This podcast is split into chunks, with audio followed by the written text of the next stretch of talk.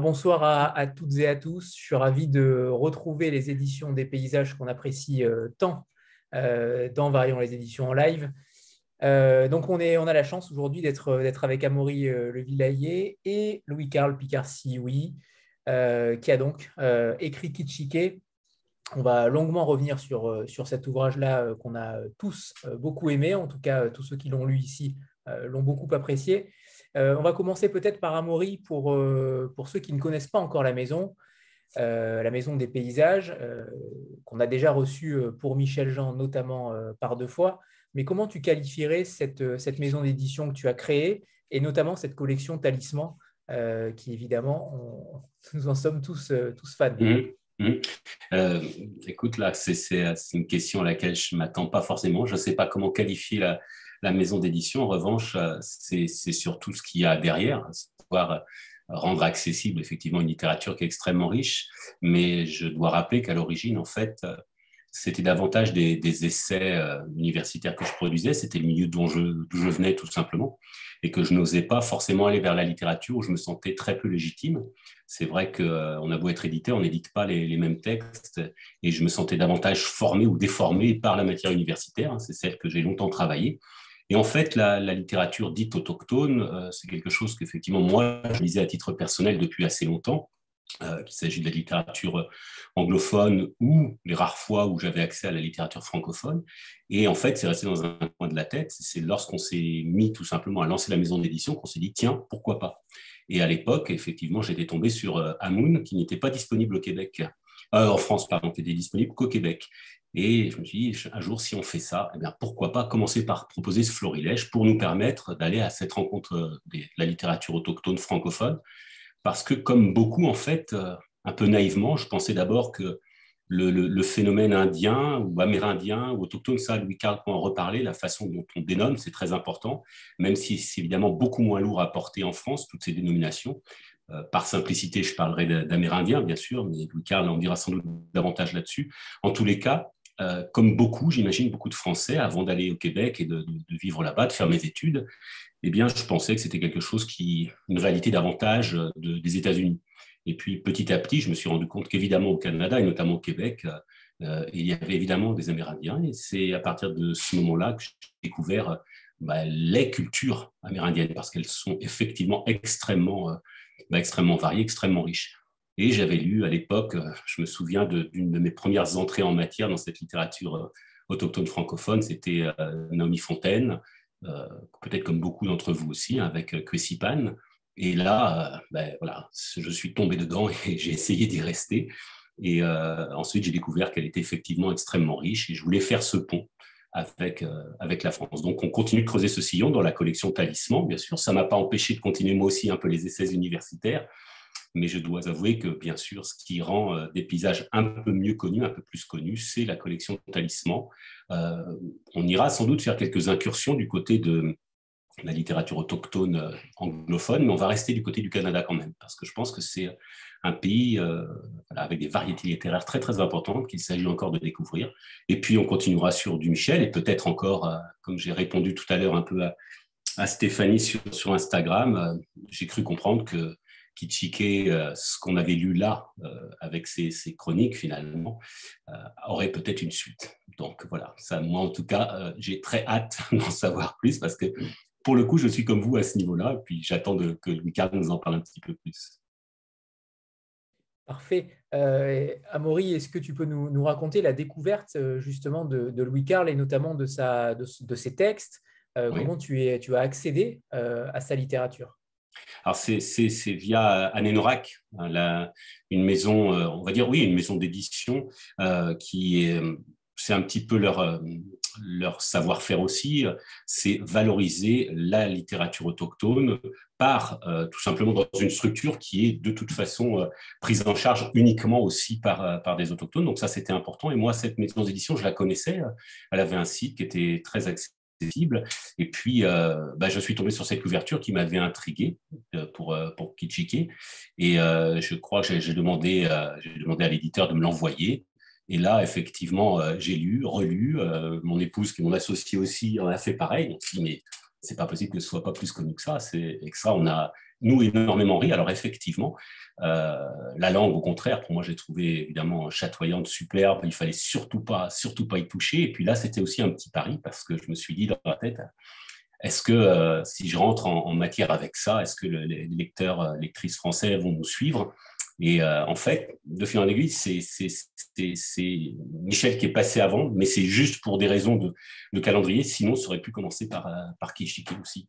Donc c'est vrai qu'on passe de l'un à l'autre. Et euh, j'ai envie de dire, en voyant ce, travail sur les textes, on s'aperçoit que les choses sont extrêmement différentes. Alors peut-être qu'il y en a qui, qui attendaient à nouveau des choses un petit peu comme Michel les avait travaillées. Et là, j'espère les avoir surpris en montrant qu'il y avait bien d'autres façons, bah, tout simplement d'envisager euh, le, fait, appelons-le comme ça, le, fait autochtone au Québec, même si, là encore, Kitchike doit rester, j'imagine, une réserve fictive, bien que, après, ce sera Louis de répondre. Mais voilà, c'est plutôt un, travail là de, débroussaillage plutôt professionnel, de regarder ce qui se passe un petit peu euh, de l'autre côté de l'Atlantique. Il y a une autre maison d'édition qui aussi propose des textes autochtones qui s'appelle Prise de parole, mais qui est située en Ontario avec qui j'avais aussi euh, quelques liens et qui m'a proposé des textes extrêmement intéressants aussi, dont euh, Thomson Highway, que tu connais bien sûr, Louis Carl aussi, qui est un, texte, voilà, je rien qu'un texte magnifique, donc là, euh, qui sera chez Les Paysages en septembre.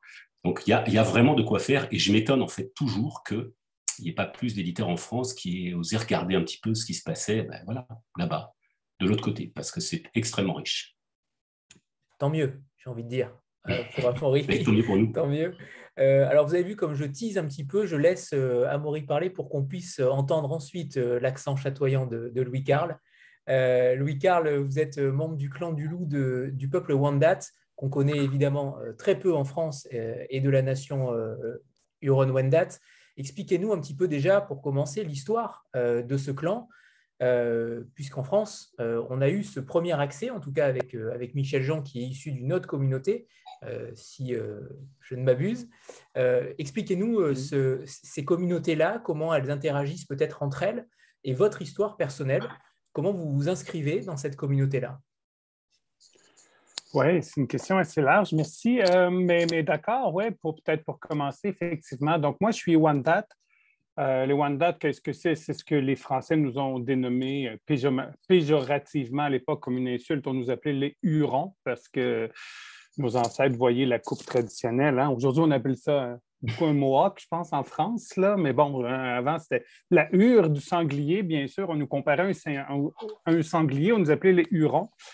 Euh, disons que le, Conseil de Bonne ici conserve encore le titre de Huron et va parler de la nation Huron-Wendat, mais il n'y a, pas un Wendat qui va s'appeler un Huron. D'ailleurs, c'est péjoratif. Vous voyez, moi, je l'appelle le méchant mot en H un peu comme d'autres vont parler du méchant mot en N pour parler des afro-descendants. Euh, donc, euh, je suis Wendat. Wendat, qu'est-ce que c'est? Ben, c'est un des, des, des, 11 nations autochtones, disons, euh, qu'il y a au Québec. c'était notre pays, hein, Wendat-Kegahan. Donc, c'est un, un, pays. Parle lors des premiers contacts entre l'Europe et, l'Amérique du Nord, environ 40, 40 000 âmes. Euh, oh, évidemment, c'est très différent euh, euh, au niveau culturel que les Inuits, par exemple. Amaury faisait référence aux Inuits, Michel Jean ou Naomi Fontaine, qui, eux, sont des peuples plus... Les Inuits sont des peuples nomades du Nord, hein, donc du Canada, nord du Québec, tandis que les Wendat, ben, nous étions une république démocratique avant l'arrivée des Europes euh, chez nous, euh, c'est-à-dire que nous avions une confédération. Les Wendat, c'est une confédération de cinq nations différentes. On vivait de l'agriculture, euh, bon, maïs, courge, haricots, peuple semi-sédentaire, c'est-à-dire qu'on déménageait nos, nos, villages environ aux 10 ou 20, 10 ou 20 ans, mais on était victimes beaucoup plus que les autres peuples du Canada, je vous dirais, euh, des épidémies amenées par euh, les Français. Euh, c'est-à-dire que, bon, vous comprenez, hein, je pense que le monde entier c'est quoi aujourd'hui, hein, une pandémie. Donc, avec tout ce qu'on vit depuis ben, ici 22 mois, plus longtemps chez vous en Europe, je suppose, un peu plus. alors, sauf que nous, ben, on, on, parle d'environ 80% des gens qui sont décédés lors des premiers contacts. Euh, si on parle des Wendat, euh, on parle de, on parle de Stadacone, la première rencontre avec les Européens, avec Cartier, vous voyez, qui a amené la maladie, qui a détruit complètement, sans vouloir, bien sûr, on s'entend, le, but des, maladies accompagnait les Européens partout où ils allaient à l'époque en Amérique. Et, ensuite, ben, bien sûr, le Wandake Grand, qui était plus en Ontario, là, tu sais, est, sombré au milieu du 17e siècle, là, euh, sous l'épidémie, hein, c'est ça. Comme je vous dis, là, et même à ce moment-là, on parle en 40 ans, il y a à peu près 80% de la population qui était décimée. Alors, vous savez, nous, chez nous, quand, on entendait parler de la pandémie, les gens étaient extrêmement stressés là, parce qu'on l'a Nous sommes des survivants euh, post-apo, euh, comme je le dis parfois en poésie. Mais voilà, on s'est regroupés, on a survécu aujourd'hui à des Wandats ici, puis il n'y en a pratiquement plus, en fait. On est une espèce en voie d'extinction, sans plus dire. Et il y a une communauté aux États-Unis qui demeure encore euh, euh, en Oklahoma, donc des gens qui ont été déportés en Oklahoma. donc, c'est les deux seules communautés de la nation Wendat qui demeurent aujourd'hui. donc, notre histoire est à la fois fort différente des Inuits, mais fort semblable aussi. Euh, c'est-à-dire qu'on est passé par les mêmes stades de la colonisation et de euh, québécoise, si on veut, mais pas au même moment. Hein. Donc, euh, souvent, nous, on, parle beaucoup, hein, si vous avez lu Michel Jean, il y a certains textes, on parle des pensionnats et tout ça, et on en parle beaucoup au Canada parce que c'était vraiment une époque sombre. Nous, on a vécu les pensionnats des siècles avant. Ce n'était pas les pensionnats fédéraux, c'était les pensionnats français sous les Ursulines, les Jésuites et tout ça, mais c'est le même type d'abus qui a eu lieu pour déculturer les gens, etc. C'est juste que si on regarde la trame de la colonisation, on a vécu la plupart des épisodes que les autres Premières Nations vont vivre, on les a vécus 200, 300 ans avant les autres, parfois. Euh, ce qui fait que nos réalités sont parfois différentes. Euh, on parlait de bon, le clan, ben, écoutez, c'est les familles. Hein, euh, donc euh, aujourd'hui, bien sûr, de par le, clergé à l'époque, puis le gouvernement colonial du Québec, on nous impose des noms de famille. comme à l'ensemble de l'Occident, là, mais à l'origine, nos familles, c'est les clans, hein, c'est des clans matrilinéaires. mon clan du loup, je le tiens de ma mère, il tient de sa mère. Donc, c'est tout simplement de notre famille, le clan. C'est un peu l'équivalent de famille chez vous, là, mais c'est de c'est de lignées matrilinéaires. Donc, l'importance, le rôle central de la femme chez nous euh, fait vraiment partie de la culture Wendat. Moi-même, j'ai été élevé bon, en bonne partie par ma grand-mère maternelle. Euh, comme par la force des choses, c'est un peu la façon de faire hein, traditionnelle. J'espère avoir répondu à ta question. C'est une question très large. Hein? Alors, moi, soit du temps passant, je suis historien, anthropologue de formation aussi, là, je à le dire, donc je pourrais vous entretenir pendant des heures là-dessus, mais ce n'est pas vraiment le, sujet, mais je pense que ça donne un peu le topo. Euh. C'est parfait.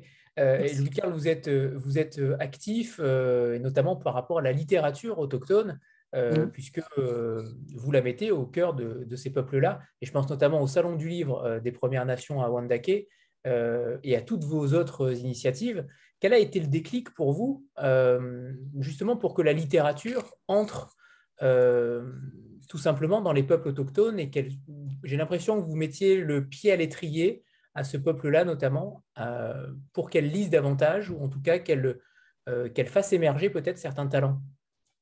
Oui, ben en fait, c'est plutôt l'inverse, je dirais. C'est-à-dire que euh, je suis content, j'ai vu dans le, dans le chat, là, je vois que mon ami Maurizio Gatti qui est là, qui euh, est un spécialiste de littérature autochtone là, euh, du Canada et qui, c'est lui en fait qui m'a initié en, partie à, ça. Maurizio est arrivé au début des années 2000, début début à Québec. J'étais à l'université à l'époque, lui, j'étudiais en, sa maîtrise en anthropologie, puis lui débarquait de de Rome hein, pour étudier les littératures autochtones à l'Université Laval. Et, Maurizio euh, cherchait justement euh, à faire euh, émerger un peu cette littérature-là. C'est-à-dire, on n'en parlait pas au Québec. C'est-à-dire que moi, mon rôle, mon rôle de base, je dirais, là, chez Croyaton, c'est le nom de, c'est un OBNL qu'on a, un organisme non lucratif qu'on a fondé. Euh, moi, avec euh, Daniel Tiwi des éditions Anénorak, Daniel et Cassandre, euh, sa conjointe, qui sont les, deux propriétaires des éditions Anénorak, on a fondé euh, il y a quelques années. là, on voit les livres de Maurizio, justement, que Amaury, présente. à quelques-uns de ses livres. Donc, c'est Maurizio et Jean Siwi qui mené à la littérature autochtone et le constat, c'était qu'il y a beaucoup, depuis les années 70, beaucoup d'Autochtones ont publié au Québec, euh, mais que euh, ces écrits-là étaient fort peu connus, ils n'étaient pas distribués, pas disponibles. On n'entendait jamais parler des auteurs autochtones dans les médias canadiens. Euh, dans les festivals, dans les salons du livre, dans les revues, euh, dans les facultés de lettres. C'est comme s'il y avait une omerta. Les écritures autochtones, les textes autochtones n'existaient pas. Et, Mauricio était dessus, lui était venu au Canada pour démontrer le contraire. Et, euh, et quand on s'est rendu compte, non, effectivement, il y a des auteurs, il n'y en a pas tant, mais il y en avait, puis il y en avait plusieurs intéressants on s'est mis à, travailler sur comment faire émerger cette littérature-là pour qu'elle puisse euh, rejoindre son public, en fait. Donc, le public, c'était pas tant les gens des Premières Nations que le grand public canadien et, aujourd'hui mondial, comme vous êtes en France, on discute ensemble. Donc, c'était ça le défi, c'est comment faire euh, émerger les littératures autochtones. Et depuis ce temps-là, ben, on a fondé différentes initiatives. On a commencé avec le SILAF en 2008, qui était, que j'ai travaillé avec Maurizio et euh, Louis-Jacques Doré, qui était un professeur à l'époque à l'Université Laval, euh, qui a été une, une rencontre internationale qui s'est déroulée chez nous à Wendake, donc euh, dans, la région de, la ville de Québec.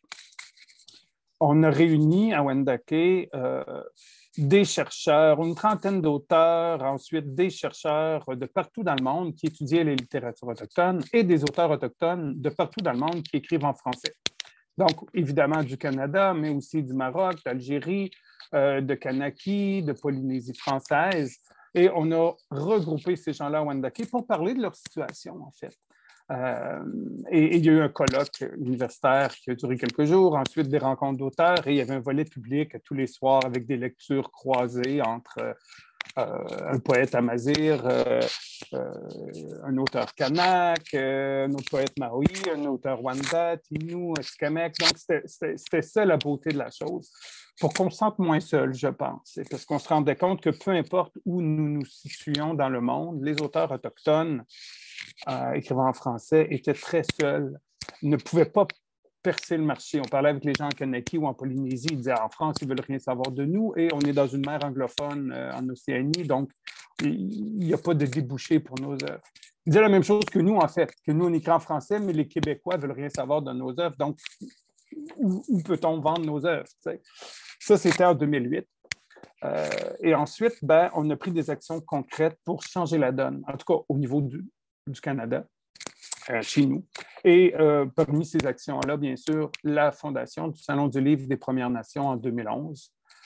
nous avons célébré notre dixième année l'année dernière. On a comme sauté une année là, parce qu'on était trop fatigués en, 2014, le temps qu'on s'organise. Au départ, c'était la librairie Anénorak qui organisait ça. C'était à Wendake. Euh, dans une petite salle communautaire qu'on a chez nous qui s'appelle euh, la salle Condé à Ronc. Mais ça grossissait, ça grossissait et bon, rapidement, c'était peu hors de contrôle tu sais, pour des bénévoles que nous étions. Et c'est pour ça qu'on a fondé en 2015, on a fondé Kwayatonk, euh, qui signifie nous écrivons en langue Wendat.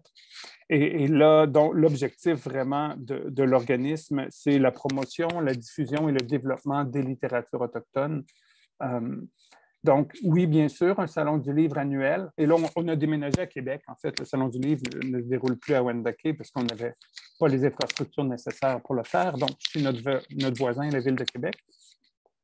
Euh, donc, le Salon du livre annuel entièrement, 100% dédié aux auteurs autochtones du Canada. Euh, bon an, mal an, on, on accueille une vingtaine d'auteurs. donc, c'est un salon assez niché encore. C'est pas, pas au Salon du livre de Paris, là, on s'entend, ni, de Montréal. Mais euh, c'est un salon du livre à échelle humaine où les gens peuvent venir rencontrer leurs auteurs autochtones préférés, mais aussi découvrir des auteurs émergents. Euh, ça, pour nous, c'est important, c'est de créer la nouvelle génération. Et oui, on a, euh, comme, comme vous le disiez, on a aussi un volet depuis quelques années qui est le volet développement, mais ça, c'est tout récent. C'est-à-dire qu'on se rend compte que en grande partie à cause de notre travail de, promotion, diffusion, la littérature autochtone est vraiment en demande au Québec. Et les auteurs euh, qui, pratiquent, disons, euh, croulent sous les demandes de, toutes sortes de projets de participation, de toutes sortes d'organismes artistiques et autres québécois. Et, c'est très difficile, finalement, à vivre. La majorité n'ont pas d'agents pour filtrer. Et euh, évidemment, les communications qu'on a aujourd'hui, hein, on peut vite, vite, vite se faire ensevelir sous les demandes. Donc, la solution passe par la diversification des voix et, avoir de nouveaux auteurs. Donc, euh, on a développé, par exemple, euh, un partenariat avec la maison d'édition Personnage de Moncton, au Nouveau-Brunswick, pour professionnaliser euh, des auteurs autochtones francophones du Nouveau-Brunswick, qui a donné naissance l'année dernière, en 2020. On dit l'année dernière, mais ça ne veut plus rien dire avec la pandémie, mais bon, euh, en 2020, deux magnifiques recueils. Fif et Sauvage de, de, Shane Michael et Boiteur des Bois de Félix Perkins, Ensuite, on a développé euh, une résidence de création, donc une résidence d'écriture pour autochtones avec la Maison de la littérature de Québec. Euh, on a eu notre première résidente l'année passée, euh, Carole Labarre, une qui est venue travailler sur son roman qui devrait sortir. bon, son manuscrit a beaucoup avancé. Je ne pense pas que c'est prêt à 100% mais en tout cas, c'est assez travaillé pour qu'elle puisse l'envoyer à un éditeur. Alors, on se croise les doigts parce que c'est une femme extraordinaire aussi qui a vraiment une très, très belle plume qui, qui évoque à la fois un peu le, style de, Michel Jean ou Naomi Fontaine. Là, euh, donc, je pense que ce sera très apprécié euh, du lectorat québécois et fort probablement français aussi, parce que je pense que c'est vraiment des auteurs qui ont eu écho en, Europe aussi. Donc, euh, ça, c'est les différents projets qu'on fait. Donc, oui, moi, en théorie, je suis, directeur de Quayatongue depuis la fondation à temps partiel parce que j'essaie de me garder du temps pour écrire aussi. c'est ma passion. Pardonnez-moi, Louis-Carl, mais on entend un bruit euh, un petit peu parasite. Euh, je pense que c'est euh, peut-être le frottement de votre micro, de votre kit main libre. je ne sais pas si c'est peut-être un bijou ou, pas, mais. Oui, c'est moi, ça. Est-ce qu'il y, est y, a du feedback si j'enlève mon micro ou si c'est correct? C'est parfait, là. C'est parfait. Super, ne bougez plus. Euh, euh, j'aimerais revenir à Maurice. Tout à l'heure, tu en as parlé et c'était une de mes questions également. Tu, as décidé de, vous avez peut-être décidé tous les deux, euh, de ne pas trahir la langue de Louis Carl et de rester donc sur, sur cette langue-là, sur cette langue orale. on a l'impression, on avait quasiment la voix de Louis Carl que je ne connaissais pas encore, mais maintenant je peux mettre la voix sur le texte. Mais on avait cette voix-là qui, qui colle tellement bien au texte. Euh, et tu as bien fait de ne pas la toucher, euh, car c'est un réel bonheur d'être dans une sorte d'immersion euh, totale sans jamais être étranger à la langue, parce qu'on aurait pu être étranger à la langue, ce n'est jamais le cas. mais comment ce choix s'est-il opéré entre vous deux, peut-être? Est-ce que c'est l'éditeur qui a imposé cela? Est-ce que comment s'est passé ce choix-là? On précise quand même qu'il y a un lexique en fin d'ouvrage, mais sans note de bas de page. et ça, c'est important aussi, puisque ça permet de ne pas heurter la lecture, j'imagine. Et c'est un choix également volontaire. Mais ce choix-là est important et, tu en as parlé tout à l'heure rapidement en disant que euh, tu avais aussi peut-être une crainte euh, de perdre euh, une partie du lectorat. c'est un choix fort. Comment tu l'expliques? Franchement, c'est comme dans la, dans la, dans la note que, que j'ai mise, la note d'intention finalement que, que j'ai mise en, au tout début, tout, début de l'ouvrage, que j'ai signée aussi à la, à la, demande de Louis Carl parce que c'est effectivement, c'est aussi des choses euh, un peu problématiques euh, au Québec, cette question de la, langue. Il se trouve que euh, j'ai jamais pensé en fait autrement. À savoir que, effectivement, en tant que Français qui a passé un certain temps au Québec, euh, j'y ai découvert un pays, un territoire qui a une certaine langue. Et euh, en fait, j'avais pas l'intention, moi, de faire une traduction, une régression, là pour le coup, vers le français de France. Je la trouvais en plus suffisamment riche, sur particulièrement celle de Louis Carl, hein, euh, pour que, si jamais on était heurté par un vocabulaire, un, lexique, on puisse faire appel à notre imagination. Mais d'ailleurs, là, après, c'est vrai que je m'en remets plutôt à, des lecteurs professionnels ou des lectrices comme, je sais, Claire est là, par exemple, mais je ne suis pas sûr que ça vienne à l'esprit de beaucoup d'éditeurs de retravailler la langue, par exemple, des auteurs du XVIIe, XVIIIe siècle pour les mettre à notre goût. Donc, de la même manière, euh, j'avais aucune prétention, moi, à le faire au niveau du québécois. Alors, il y a aussi peut-être une limite à ça, c'est que moi, le québécois, la plupart du temps, je le comprends. Euh, je peux même le parler après une de bière, paraît-il. Mais en tous les cas, je le comprends plutôt aisément. Donc, euh, je ne me suis pas franchement posé la question. Et c'est vrai que par contre, euh, d'autres lectrices et lecteurs autour de nous euh, ont pu nous dire que parfois, ça pourrait poser une difficulté. Ce serait dommage de perdre comme ça quelques lectrices ou quelques lecteurs. Et là, cette idée-là, avec l'accord de Louis c'était de faire effectivement ce lexique. D'ailleurs, c'est quelque chose qui nous a finalement pris plus de temps que le texte lui-même qu'on n'a pratiquement pas retouché. Euh, hein, je crois bien, Lucas, on l'a pratiquement pas retouché, sauf quelques peut-être. Ouais, peut-être un petit peu, mais en fait, c'est plus lexique. Ça, presque, ça nous a amusé parce qu'on s'est rendu compte de certains décalages, de certaines expressions que, que Louis-Carl pensait euh, peut-être, par exemple, euh, davantage universelles et en fait qui étaient localisées au Québec ou des choses comme ça. Ou moi aussi, m'en ferrant sur certains mots, n'étant pas sûr de ça. Donc, ça a été aussi un plaisir de le faire, ce lexique-là mais motivé par cette idée qu'il euh, faut aller à la découverte de cette langue-là et que Louis-Carl en soit aussi le, porte-étendard, l'ambassadeur, tant mieux, euh, en sachant que chacun de ces personnages, et moi ça aussi je l'ai découvert avec lui, euh, chacun de ces personnages est aussi construit différemment, avec un langage aussi qui lui est propre. Il a emprunté d'ailleurs des choses, peut-être qu'il le dira, à, d'autres, finalement parlers régionaux aussi, et ça c'était très très important. Moi aussi ça, je ne me rendais pas compte de cette richesse de ces dialectes aussi riches-là, mais vraiment, c'était cette idée-là qu'on pouvait it. Faire confiance à la langue, à l'auteur et finalement à notre imagination aussi. Donc c'est pour ça qu'à aucun moment j'avais même envisagé, euh, franchement depuis le début, euh, non, non, je n'allais pas faire de sous-titrage non plus. Alors c'est vrai qu'au cinéma, j'entends bien que parfois, euh, à cause de ce que nous, on nomme de l'accent, hein, mais il faut rappeler qu'au Québec, c'est nous qui l'avons, l'accent, bien sûr, je pense que ça puisse parfois être utile. Moi, ça me gêne évidemment à titre personnel, parce que je l'entends bien, je comprends bien, et là encore, même s'il y a des tournures, notamment au lac Saint-Jean, des fois, ils ont un accent extrêmement fort, c'est pas j'ai une imagination, je vois. Et là, pour le coup, pour les livres, on peut revenir en arrière, se laisser porter par ce rythme-là. Effectivement, euh, non, non, c'était pas plus important que ça. J'avais déjà fait dans mood euh, également en proposant, mais davantage sur euh, des aspects culturels qui peuvent nous échapper, pas toujours sur la langue, euh, sur des, marques, des choses comme ça qui paraissent évidentes à, des Québécois et des Québécoises, qui pour nous, Français, parfois qui ne sommes jamais allés là-bas, on se demande parfois, et ça peut avoir un sens de le faire ça, et ça, en plus, c'est vraiment passionnant à faire. Donc c'était, c'est pas, comment dire, je crois pas qu'on ait posé les choses avec Lucas au départ en disant bon, on va faire ça comme ça. Non, c'est venu aussi au fil de l'eau. Oui, tout à fait. Puis euh, c'était moi, moi, dans ce processus-là, j'ai fait confiance à Maury euh, dès le départ, euh, c'est-à-dire tu connais ton public, tu sais, tu es l'éditeur français, tu connais ton public, tu sais ce que les gens en France vont comprendre ou pas, tu sais. Donc, bien sûr, j'aurais pas aimé qu'on dénature l'ouvrage. mais on s'est posé la question, bon, est-ce qu'on met des notes en bas de page? Est-ce qu'on met des notes en fin de document, un lexique, etc. Euh, puis, euh, je pense que la solution euh, proposée par Amaury est, la meilleure dans les circonstances qu'on pouvait prendre, à la fois parce qu'on laisse le texte pratiquement aziz, mais on, certains points que lui jugeait qui méritaient peut-être davantage d'explications, on les a mis en lexique, mais on, conserve le rythme. Et pour moi, ça, c'est important. Vous avez vu, chaque personnage a son souffle. Bah, chaque personnage. Euh, disons, chaque narrateur a son souffle. Hein? Euh, donc, c'est des narrateurs proches. J'aime beaucoup avoir des narrateurs proches des personnages qui sont se laissent contaminer un peu par l'essence du personnage.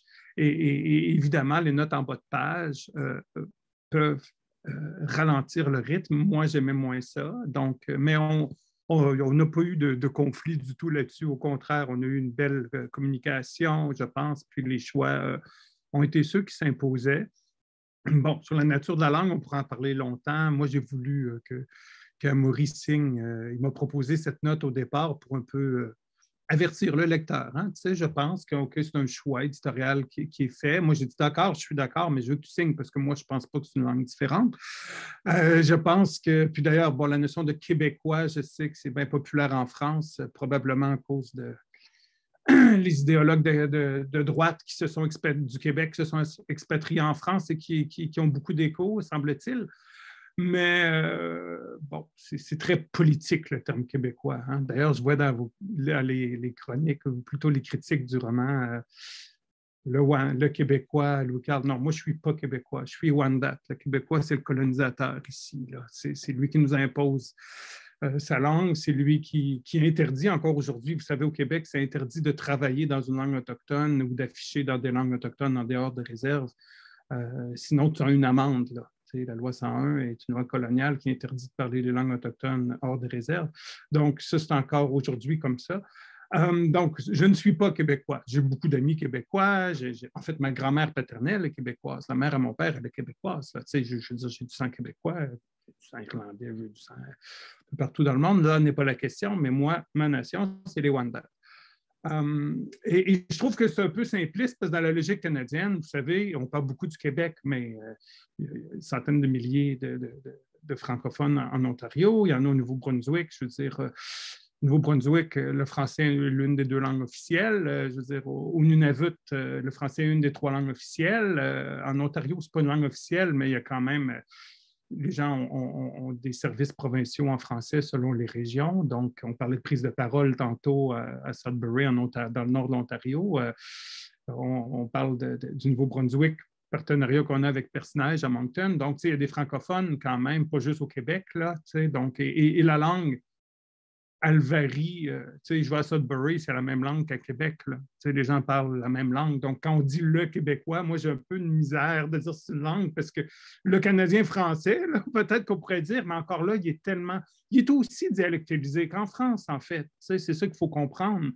Il n'y a personne qui s'attend à ce que les gens parlent pareil à Marseille euh, que, qu'à Paris. Bon, mais c'est la même chose. Là. Si tu es, au lac Saint-Jean, comme disait Amaury, ben, tu ne parles pas pareil que si tu es à Montréal. Euh, pas. Même, moi, euh, c'est sûr, je parle le français de la région de Québec. Là. On s'entend, mon accent est celui en grande partie de la région de Québec, mais aussi des particularités au français de réserve, donc euh, certaines expressions qu'il n'y aura pas chez les, chez les allochtones. sais. Donc, puis c'est pareil qu'un Inou de Pessamit, ben, va parler le français de la Côte-Nord, mais avec un accent, avec une couleur particulière euh, Inou, un accent Inou, mais je veux dire, les expressions qu'il va utiliser souvent sont celles du français de la Côte-Nord, qui n'est pas le même que, que celui de, la Montérégie, disons, qui est une autre région du Québec, qui n'est pas la même que celui de la région d'Edmundston au Nouveau-Brunswick. Donc, c'est pour ça, mais, mais en même temps, le public est un public français qu'on visait. Alors, je pense que dans, je pense que les explications d'Amaury étaient, la note au départ était nécessaire pour communiquer de façon très brève l'intention à un public français, mais moi, je voulais pas, voulais que ce soit clair, c'est de l'éditeur parce que ma relation à la langue est, différente. de langage et de vocabulaire, parce qu'au final, on l'avait vu aussi avec Michel Jean, qui était euh, euh, aussi critique sur certaines expressions qu'on utilisait, euh, autochtones, amérindiens et autres euh, appellations que vous et que d'autres n'acceptaient pas et, contredisaient ou en tout cas critiquaient. Et ça, en France, on a du mal parfois à le concevoir parce que notre vocabulaire est souvent galvaudé. Et en effet, c'est intéressant que vous remettiez, entre guillemets, les points sur les i. donc, merci pour, cette, pour cette subtilité. Stéphanie oui, bonsoir à tous. Bonsoir euh, Louis-Carl et Amaury. Euh, alors moi, euh, j'ai lu votre roman et justement, ce qui m'a vraiment beaucoup intéressé, c'est la langue parce que c'est extrêmement riche en, termes que nous, on ne connaît pas en France ou même qu'on n'a pas forcément lu dans d'autres textes. Et c'est ça qui m'a, ça m'a interrogé, cette langue. donc, vous avez expliqué juste avant que c'était forcément des parlers différents selon les régions euh, et qu'on pouvait trouver évidemment euh, des sortes de, dialectes. je crois que ce n'est pas le mot dialecte hein, qu'il faut employer, si j'ai bien suivi ce qu'a dit Amaury dans, dans la préface. Euh, et donc, c'est une vraie langue. Enfin, le québécois est une vraie langue, mais avec plein de, variations. Et je me suis demandé aussi s'il y avait une dimension politique chez Amaury comme chez Louis Carle à, éditer ou bien à employer justement une langue qui soit très marquée euh, qui soit euh, justement reconnaissable pour euh, son identité. Et si ce n'était pas en fait aussi la langue, ça ne devenait pas aussi un étendard pour affirmer justement qui on est et qui on a été renié pendant des années et des siècles. Ah, dans mon cas, moi, c'était pas. en fait, moi, j'écris ce livre-là pour les gens des Premières Nations, avant tout, on s'entend. Là. Puis je suis content que ça ait le plus aux Canadiens, euh, que ça plaît aux Français, j'en suis fort heureux également. Mais moi, avant tout, j'écris ces gens-là pour les Wendat, pour les Inuits, pour les Atikamekw, euh, pour les Abénakis. Je l'écris avant tout pour moi. Et euh, il y avait un double défi. bon, Amaury m'a comme amené là-dessus un peu. Mais, il y avait un défi pour moi, et au niveau politique, je dirais, évidemment, il y, a, une critique. C'est une satire, on s'entend. C'est une satire politique. C'est une satire de la, situation des réserves et particulièrement des réserves du Sud au Québec. Et, moi, je voulais que ce soit accessible et qu'il y ait un langage, euh, d'une part, qu'il y ait un langage que les gens, euh, que les francophones se reconnaissent, euh, les, autochtones francophones, non pas les Québécois.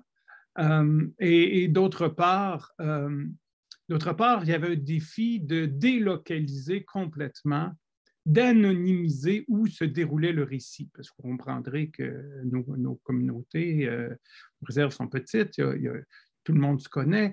Alors évidemment, euh, l'idée, en fait, derrière Kitschke, c'était vraiment d'avoir une réserve fictive, mais où tous les Autochtones du sud du Québec se reconnaissent. C'est difficile parce que nos langues d'origine sont différentes, nos cultures sont extrêmement diversifiées. Tu sais, les gens vont dire oh, les Autochtones euh, du Canada ou les Amérindiens, comme vous dites en France, ou peu importe le titre. Oui, mais tout ce qu'on a de commun, c'est l'histoire avec le même colonisateur français, en fait. Et puis, après, québécois slash britannique.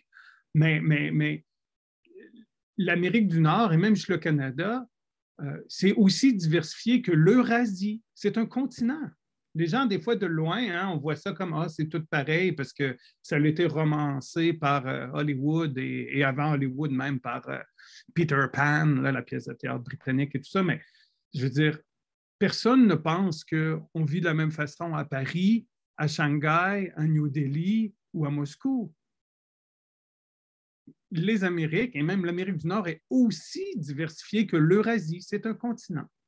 Donc, euh, nos cultures d'origine sont très, très différentes. Bien sûr, il y a le rouleau compresseur occidental qui est arrivé par les vagues euh, françaises, britanniques, espagnoles. Mais au-delà de ça, à l'origine, nous avions des centaines de pays autonomes, différents, etc. Donc, il faut vraiment le penser comme ça. Pour ça, moi, j'ai toujours de la misère. Je sais qu'en France, même mes amis maoris en Polynésie, pour utiliser le terme tribu encore. Tribu, je veux dire, quelle insulte de se faire traiter de, tribu. Nous sommes des nations au même titre que les Français ou que les Suisses sont une nation.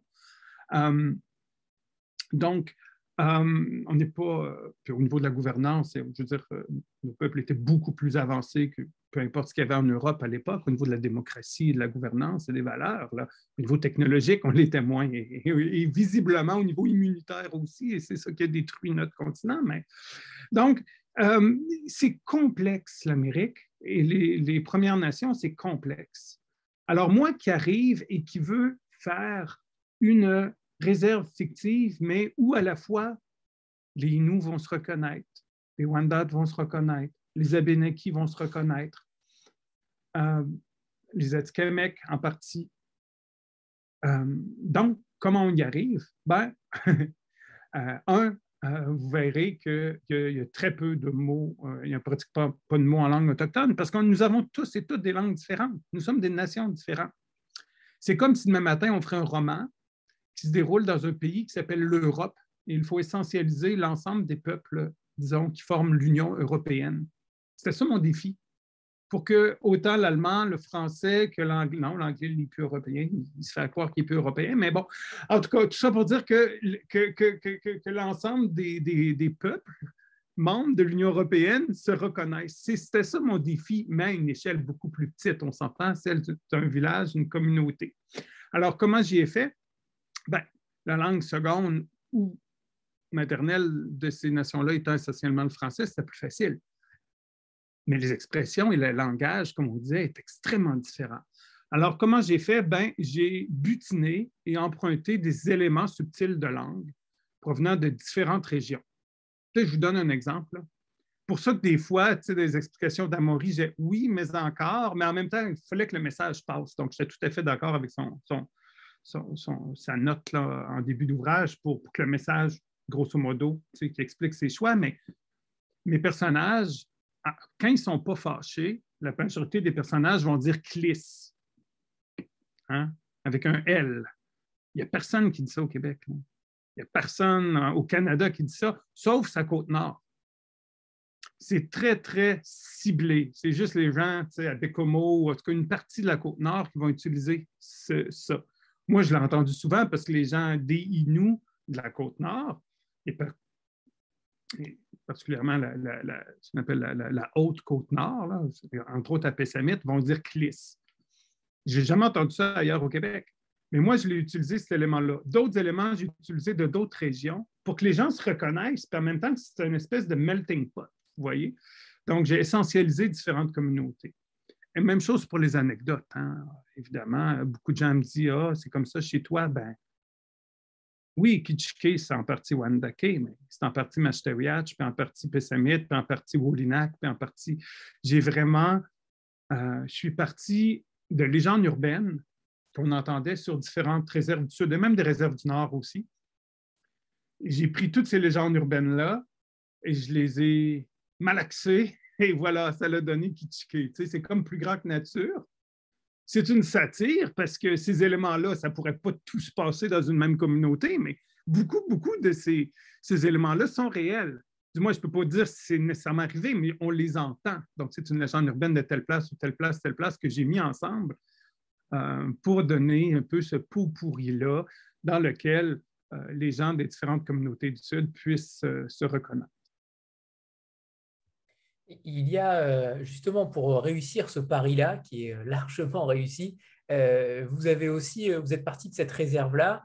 En principe, quand on prend une réserve, on essaye de confiner les choses. En tout cas, on essaye de les, enclaver. Et est-ce que le, genre d'avoir morcelé le texte en différents chapitres, en différentes nouvelles, on verra peut-être tout à l'heure sur le roman en nouvelle où en effet là les limites sont claires, est-ce que c'est une sorte de est-ce que vous vous en êtes sorti grâce à ça, entre guillemets, euh, en essayant de morceler les choses, de les désenclaver, euh, tout en les morcelant par chapitre? Et ça permet en réalité de faire un tout, puisque le dernier chapitre, on ne va pas forcément trop en parler, mais euh, qui s'appelle d'ailleurs La Grande Débarque et qui est le titre initial au Québec, le sous-titre au Québec, pour le coup, euh, est-ce que c'est ce petit jeu-là de confiner au départ, ce terme-là est connoté aujourd'hui, mais euh, on l'entend bien ailleurs, euh, je confine, mais en même temps, je désenclave par la forme et non plus par le fond. Est-ce que c'est un peu ça? Ben, Écoutez, ce projet-là, pour moi, il y a beaucoup de Je veux dire, c'est un projet quand même qui était de longue haleine. C'est commencé, c'était d'autres choses et ça s'est transformé un peu en cours de route. Mais à la base, euh, au Québec, effectivement, là, euh, il y a le, ben, vous voyez peut-être pas, il, est, est, classé dans nouvelle. Hein? C'était un choix d'Amaury de, marquer roman, mais moi, je suis tout à fait d'accord.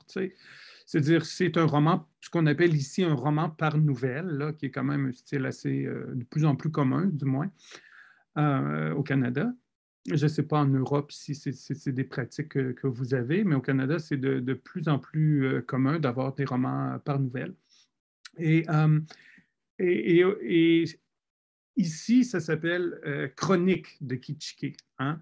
Et, j'avais ce terme-là de chronique parce que, bon, évidemment, c'est un, un, peu une boutade là, à tous ces écrits euh, les chroniques de voyage des Européens qui venaient euh, dans les Amériques et témoignaient de leur expérience. Hein, et ils voyaient ben, des choses très drôles. Moi, en tant qu'historien, si tu retournes des, premiers voyages, là, ils ont vu des dragons en Amérique. En tout cas, moi, je n'ai pas encore vu. J'ai très, très hâte d'avoir mon premier dragon. mais, euh, et, donc, c'est un peu une boutade. mais, mais en même temps, la volonté, c'était de montrer la diversité des opinions aussi. Parce que souvent, au Canada, quand on parle des Autochtones, et particulièrement au Québec, où le coverage médiatique est, euh, pas très bon au niveau des Premières Nations, au niveau des provinces anglophones, c'est beaucoup plus avancé. Euh, au niveau vraiment de l'analyse médiatique et tout ça, les Autochtones ont davantage de voix ailleurs au pays que, que, dans la province de Québec. Euh, mais l'idée, c'était de montrer que euh, même si c'est une satire, même si par définition, hein, je présente des archétypes et donc il y a un côté d'essentialiser quelque chose, mais qu'on n'est pas tous pareils. Parce que dans les médias et souvent euh, au Québec, bon, les Indiens pensent à l'enfer. On nous présente comme ça, alors que même va dire euh, la nation Huron-Wendat, le grand chef disait quelque chose, puis c'était comme euh, les Hurons veulent ça. Non, non, nous, on ne veut pas ça. Tu, tu posé la question à quelqu'un? C'est toi qui nous l'apprends à la radio ce matin. le, grand, le chef de la bande veut ça. Ce n'est pas nous qui veut ça. Là, donc, il y a, Bref, c'était pour briser ça, pour, pour briser le, stéréotype que les Autochtones sont euh, monolithiques. Vous voyez qu'ils ont toutes la même opinion, puis c'est ça. C'est important pour moi de montrer à travers les différentes histoires que euh, chacun avait une agentivité, euh, que tout le monde ne partageait pas les mêmes valeurs, ne partageait pas les mêmes croyances religieuses, ne partageait pas les mêmes affiliations politiques, etc. Donc, c'est un travail, malgré que c'est une satire, il y avait quand même un travail d'humanisation, je dirais. Je ne sais pas si ça a du sens pour vous, mais... Si, si, si, et justement par rapport à cette polyphonie, par rapport à ces différentes voix de personnages euh, dont on se sent proche parfois, même nous, euh, en tant que Français, euh, il y a toujours cette dose d'humour et de recul sur l'être humain, ça c'est une évidence. mais comment c'est décomposé votre écriture avec tous ces personnages? Comment vous l'avez travaillé concrètement? Euh, Parce que j'imagine que les différents langages ont dû être euh, travaillés d'une certaine manière, peut-être à différentes heures de la journée, c'est possible peut-être, mais en tout cas, euh, cette, subtilité de différents langages, c'est extrêmement rare d'avoir déjà un recueil de nouvelles en même temps roman, mais encore plus avec différents langages. Vous vous êtes mis une difficulté supplémentaire et j'aimerais bien savoir comment vous l'avez travaillé en tant qu'écrivain. Parce qu'on rappelle que c'est votre premier euh, recueil, vous avez écrit beaucoup de poésie, euh, mais il me semble que c'est votre premier euh, roman ou nouvelle, recueil de nouvelles, peu importe comment on l'appelle. j'ai écrit quand même, ben, mon premier livre, c'était un, roman jeunesse quand même. Alors j'ai écrit un roman jeunesse qui était à peu près dans les mêmes longueurs en fait. Donc on pourrait dire que c'est mon deuxième. Euh, malheureusement, il n'est plus disponible pour l'instant. Il le sera euh, bientôt. Il s'appelle Yawindara et la forêt des têtes coupées. D'ailleurs, les gens qui ont lu Kichike voient euh, qu'il y a le personnage de Yawindara qui, revient. Donc, mais mon premier livre, c'est en, 2005.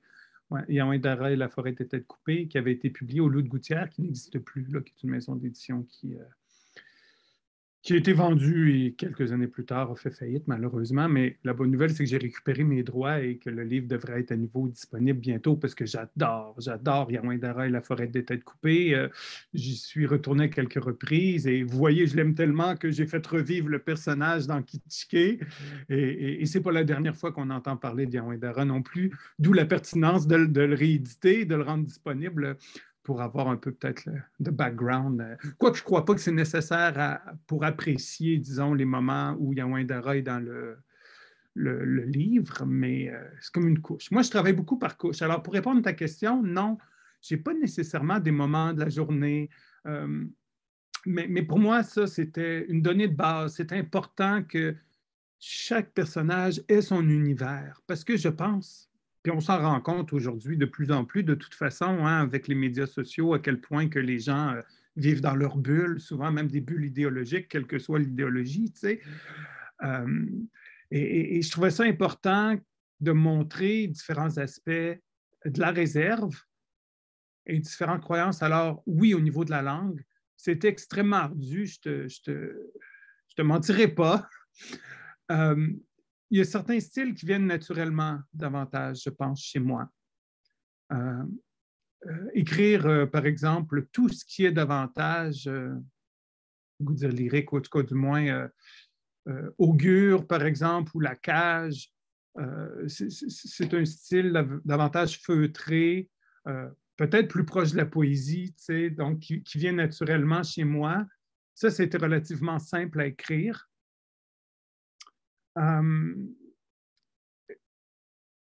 Lydia aussi, même si davantage en, en, joual, tu sais, c'est limite entre les deux. Donc, le dépanneur, là, euh, chez Alphonse. Euh, Wabush m'a fait faire beaucoup de cauchemars. Je me suis souvent fait poser la question euh, au Canada par des, amis, des, lecteurs, des amis aussi, mais davantage des lecteurs ou des connaissances qui disaient Ouais, mais t'es qui là-dedans? C'est quoi le message? Ben, un, il n'y a pas nécessairement de message. Je pense qu'il y a différents niveaux de sens. Deux, euh, chacun de ces personnages, c'est moi. Ils vivent tous dans ma tête. Je veux dire, je ne vous apprendrai rien avant de les coucher sur papier. Ils sont dans ma tête, donc ils sont tous et toutes moi. Mais Pierre Wabush, c'est la pire version de moi-même. Je dirais, c'est lui qu'on garde, euh, qu'on garde enfermé à quelque part là, dans, un coin là, euh, reptilien de notre esprit. Euh, il m'a rendu malade. Ce pas des blagues. C'est à la fin du processus éditorial chez où tu dois retourner, retravailler, corriger, être dans la tête de Pierre Wabush, autant que ça peut être très drôle au départ, dans le processus, au premier jet de création, je trouve ça très drôle. C'est-à-dire, c'est absolument tout ce qui me passe par la tête au, moment où, il parle, mais quand il retourne et on retravaille, cette colère-là, cette douleur, je me sentais sale. Je veux dire, il fallait que j'ai donné, il fallait que je m'occupe de mon gars après, puis je, ne me sentais pas bien, m'occuper des enfants après avoir été aussi longtemps dans la tête de Pierre Boisbouche. C'était. Euh, euh, il a fallu que je me paie une thérapie après pour, pour, me sortir de là, mais je ne l'ai pas fait. Vous voyez, donc j'ai été obligé d'écrire un deuxième tome. Mais euh, donc, je ne sais pas au niveau technique, je me suis fait une Bible, ça c'est sûr je me suis fait une Bible pour y arriver. Euh, j'ai un guide du bon parler de Kitschke pour me rappeler euh, que Lydia va éliser, euh, mais seulement dans, tel tel contexte. Elle va avoir le, va garder le, N apostrophe, le ne, la double négation, alors que Wabush n'a jamais la double négation. Mais il va, que Lydia va dire Clis tout le temps parce que ça, c'est une politesse de réserve, elle ne veut pas sacrer, mais que quand elle se fâche, elle va finir par dire Chris. Là, c'est parce qu'elle est rendue là. Tandis que Pierre aussi, mais Pierre, il a le Chris beaucoup plus facile que Lydia. Donc, oui, je me suis fait un guide du bon parler pour savoir, euh, pour demeurer cohérent. Puis vous savez, quand on a autant de personnages, ben, à un moment donné, c'est difficile de demeurer. Euh, puis il y a toujours, tu sais, a différents types de lecteurs, vous le savez euh, plus que moi, là, sûrement de par vos, professions et tout. Tu sais, as des lecteurs qui embarquent, puis qui se laissent berner, j'ai le goût de dire, qui se laissent embarquer, puis qui vont juste laisser bercer par l'histoire sans trop se poser de questions. Mais tu as des lecteurs euh, assidus qui, eux, vont, vont, vont, trouver les bébites, puis c'est correct, parce que moi, je suis comme ça, je, suis tannant, je suis... Euh, comme on dit, je ne sais pas si vous dites ça en France, là, mais il faut que ça soit raccord. C'est-à-dire qu'il faut que ça soit cohérent d'un chapitre à l'autre ou d'une aventure à l'autre. Et je me suis fait une Bible aussi avec les années de naissance des personnes. Ben, pas tant les années de naissance, mais à quel âge qu'elle a, la temporalité, que, pour être sûr que quand les différentes histoires se croisent et qu'on réfère à telle autre chose, euh, que ce soit cohérent parce qu'il y a une certaine catégorie de lecteurs qui va soulever ça, puis, puis, c'est correct, comme je vous dis, je le comprends moi-même, j'ai besoin que l'univers soit cohérent. Et je l'ai fait surtout parce que lorsque le livre s'appelait d'abord Chronique de Kitschke. Quand je l'ai écrit, je envoyé à mon éditeur, euh, les éditions Anénorac, la, la version originale. Et je pense que euh, ça s'en allait à l'impression. Deux semaines avant, j'ai pris la décision, non, je ne peux pas laisser mourir mes personnages. J'avais mis l'autre idée, les personnages voulaient continuer à vivre. J'ai appelé Cassandre, j'ai dit mets un sous-titre. C'est pas chronique de Kitschke, on va en avoir d'autres aventures de Kitschke, c'est sûr, les personnages ne veulent pas mourir. Et là, on a rajouté euh, La Grande Débarque, euh, tout simplement, euh, qui était le titre de, la, dernière nouvelle ou du dernier chapitre, appelez-le comme vous voulez. Donc, parce que, où, évidemment, converge l'ensemble des personnages. Euh, et, c'est devenu davantage. Peut-être que sans ce chapitre, sans ce chapitre, on aurait pu l'appeler nouvelle, peut-être. Et peut-être pas roman. C'est peut-être celui-là qui permet de lier le tout et de l'appeler roman. Peut-être, peut-être. Ben, écoutez, pour moi, ça a peu d'importance. Dans l'absolu, tu as sûrement tout à fait raison.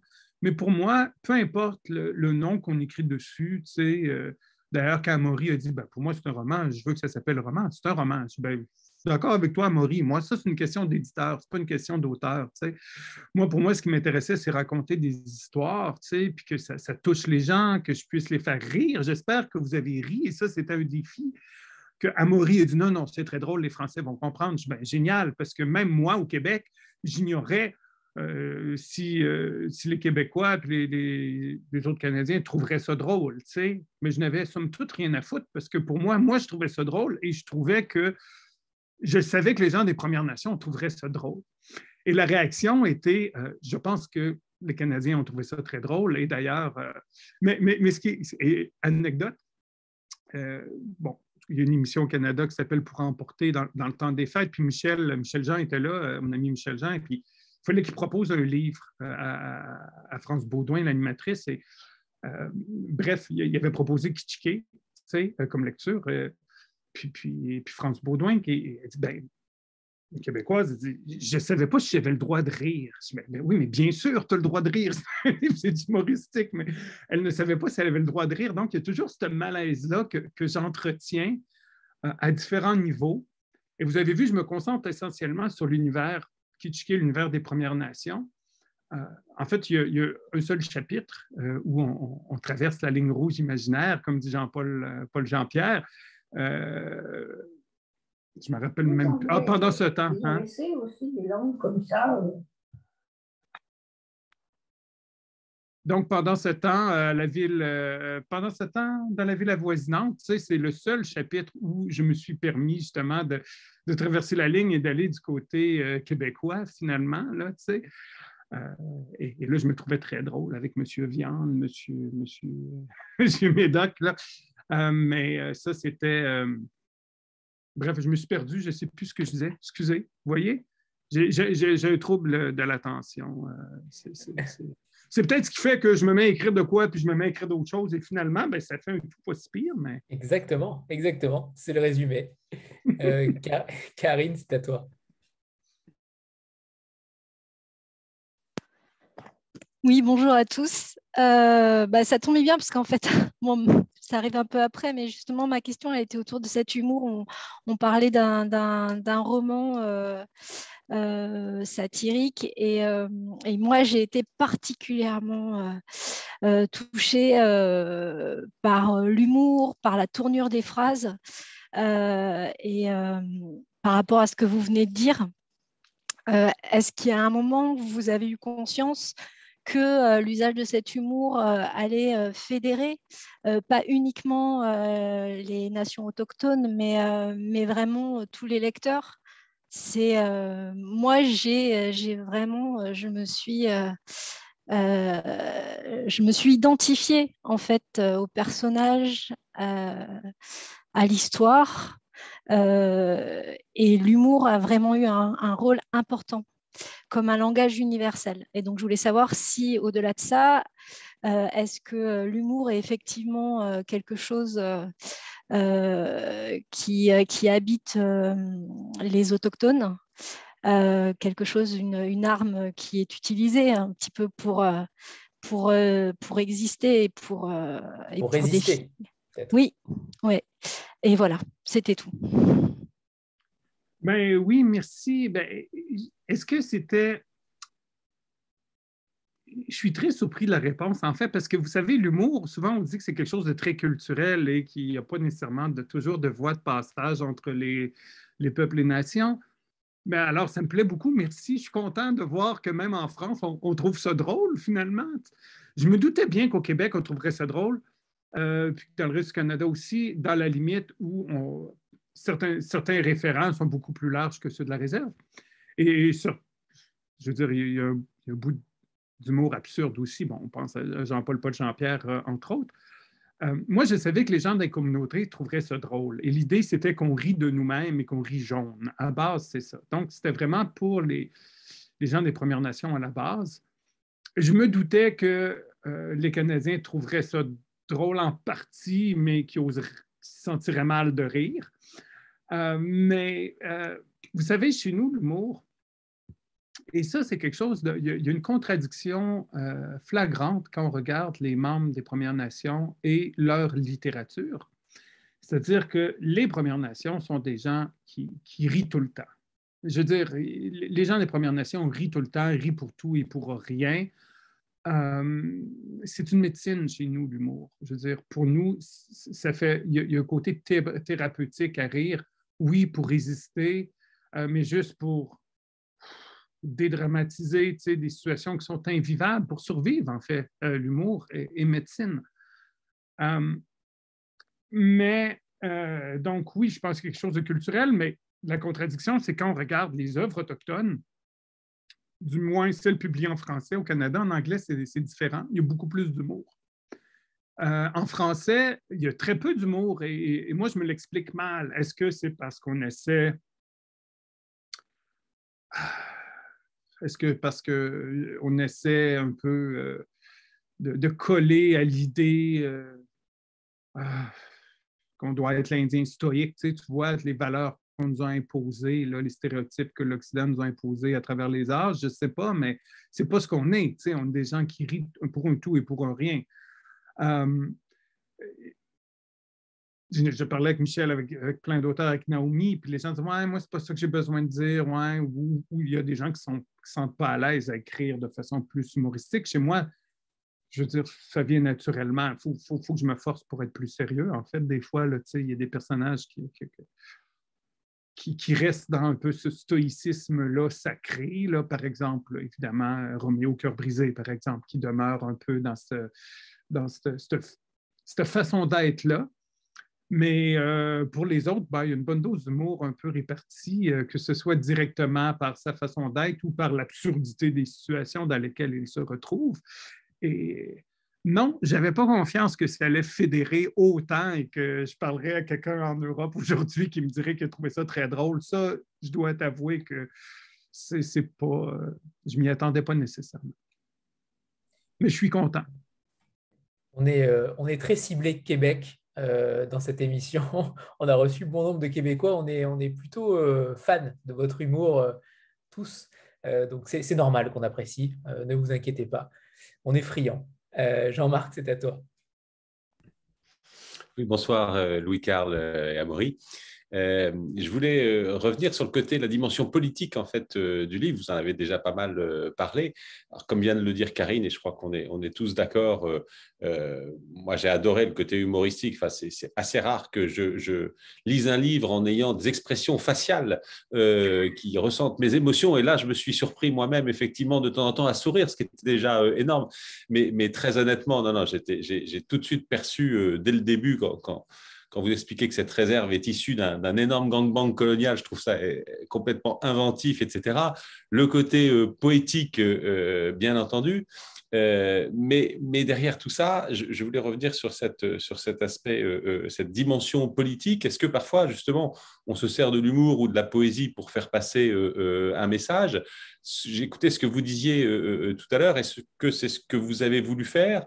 Est-ce que cette idée quand même qui ressort du livre et sur laquelle vous vous êtes un peu exprimé tout à l'heure, qui est de dire que finalement, euh, euh, vous ne vous sentez pas en tant que peuple peut-être correctement représenté aujourd'hui ou suffisamment représenté, est-ce qu'il y avait ça de manière un peu sous-jacente? Et, la question qui va avec, c'est est-ce que ça correspond peut-être à un mouvement qui est en train de se, faire, de vouloir être mieux ou différemment représenté? Bien, ça, tout à fait. Par rapport au dernier point, je pense que c'est une requête et ça ne date pas d'hier.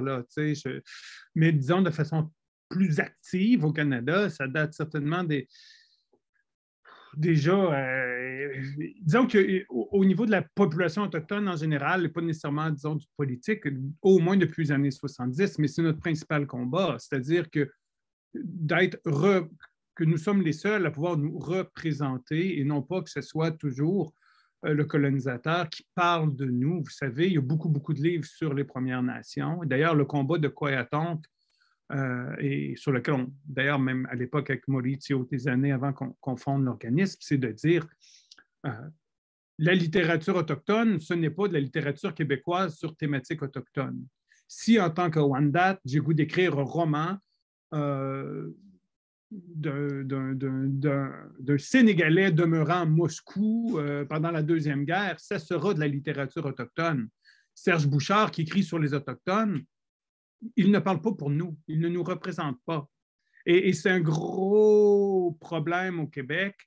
Euh, d'ailleurs, je vous dirais que la naissance du Salon du Livre des Premières Nations et tout ça, c'est né, euh, vous voyez, j'étais avec Maurizio, avec euh, Jean Sioui, avec Rita Mistokosho, qui d'autres étaient là, Joséphine Bacon, au Salon du Livre de Québec. Je ne me rappelle pas quelle année exactement, mais c'est soit en 2008 ou en 2009, parce que c'était suite à la publication d'un recueil qui s'appelle I'm Et il y avait une table ronde au Salon du Livre de Québec, quand même, qui est le deuxième plus grand salon du livre francophone au Canada après celui de Montréal sais, c'est pas un, petit salon régional. Et il y avait une table ronde, les Autochtones et le Nord. Et là, ben, on était plusieurs Autochtones et des chercheurs allochtones avec qui on travaille, qu'on aime bien, des amis comme Maurizio qui connaît nos réalités. Et on, va aller voir ça. Et on arrive et il y avait trois allochtones québécois, blancs, mâles, chrétiens, qui étaient en avant et qui parlaient de nous. Alors, moi, je regardais les autres. Ben, voyons, il y a juste moi qui trouve que ce n'est pas normal? Il y a plein d'auteurs autochtones là. Pourquoi c'est encore des étrangers qui sont là à parler? Donc, le combat de parler en son propre nom est un combat important, à la fois par rapport à, tout cet orientalisme de l'image qu'on nous a imposé depuis euh, Peter Pan et Hollywood et le Buffalo Bill Circus, euh, qui était très, très dommageable pour nos, cultures locales, hein, parce qu'à l'époque, si on, retourne au début du 20e siècle, les gens étaient extrêmement pauvres. C'est l'époque, toutes les Wendat, où on nous a chassé littéralement du bois, parce que le Québec euh, faisait des réserves euh, des clubs privés pour les Américains. Donc, je veux dire, on, s'est fait chasser du bois, tourner sa réserve, on n'avait rien à manger, donc on vivait de tourisme. Et ben, le touriste qui venait, lui, il voulait avoir un cheval, une coiffe de l'Ouest, un tipi, puis toutes des choses qui ne font pas partie de la culture Wendat.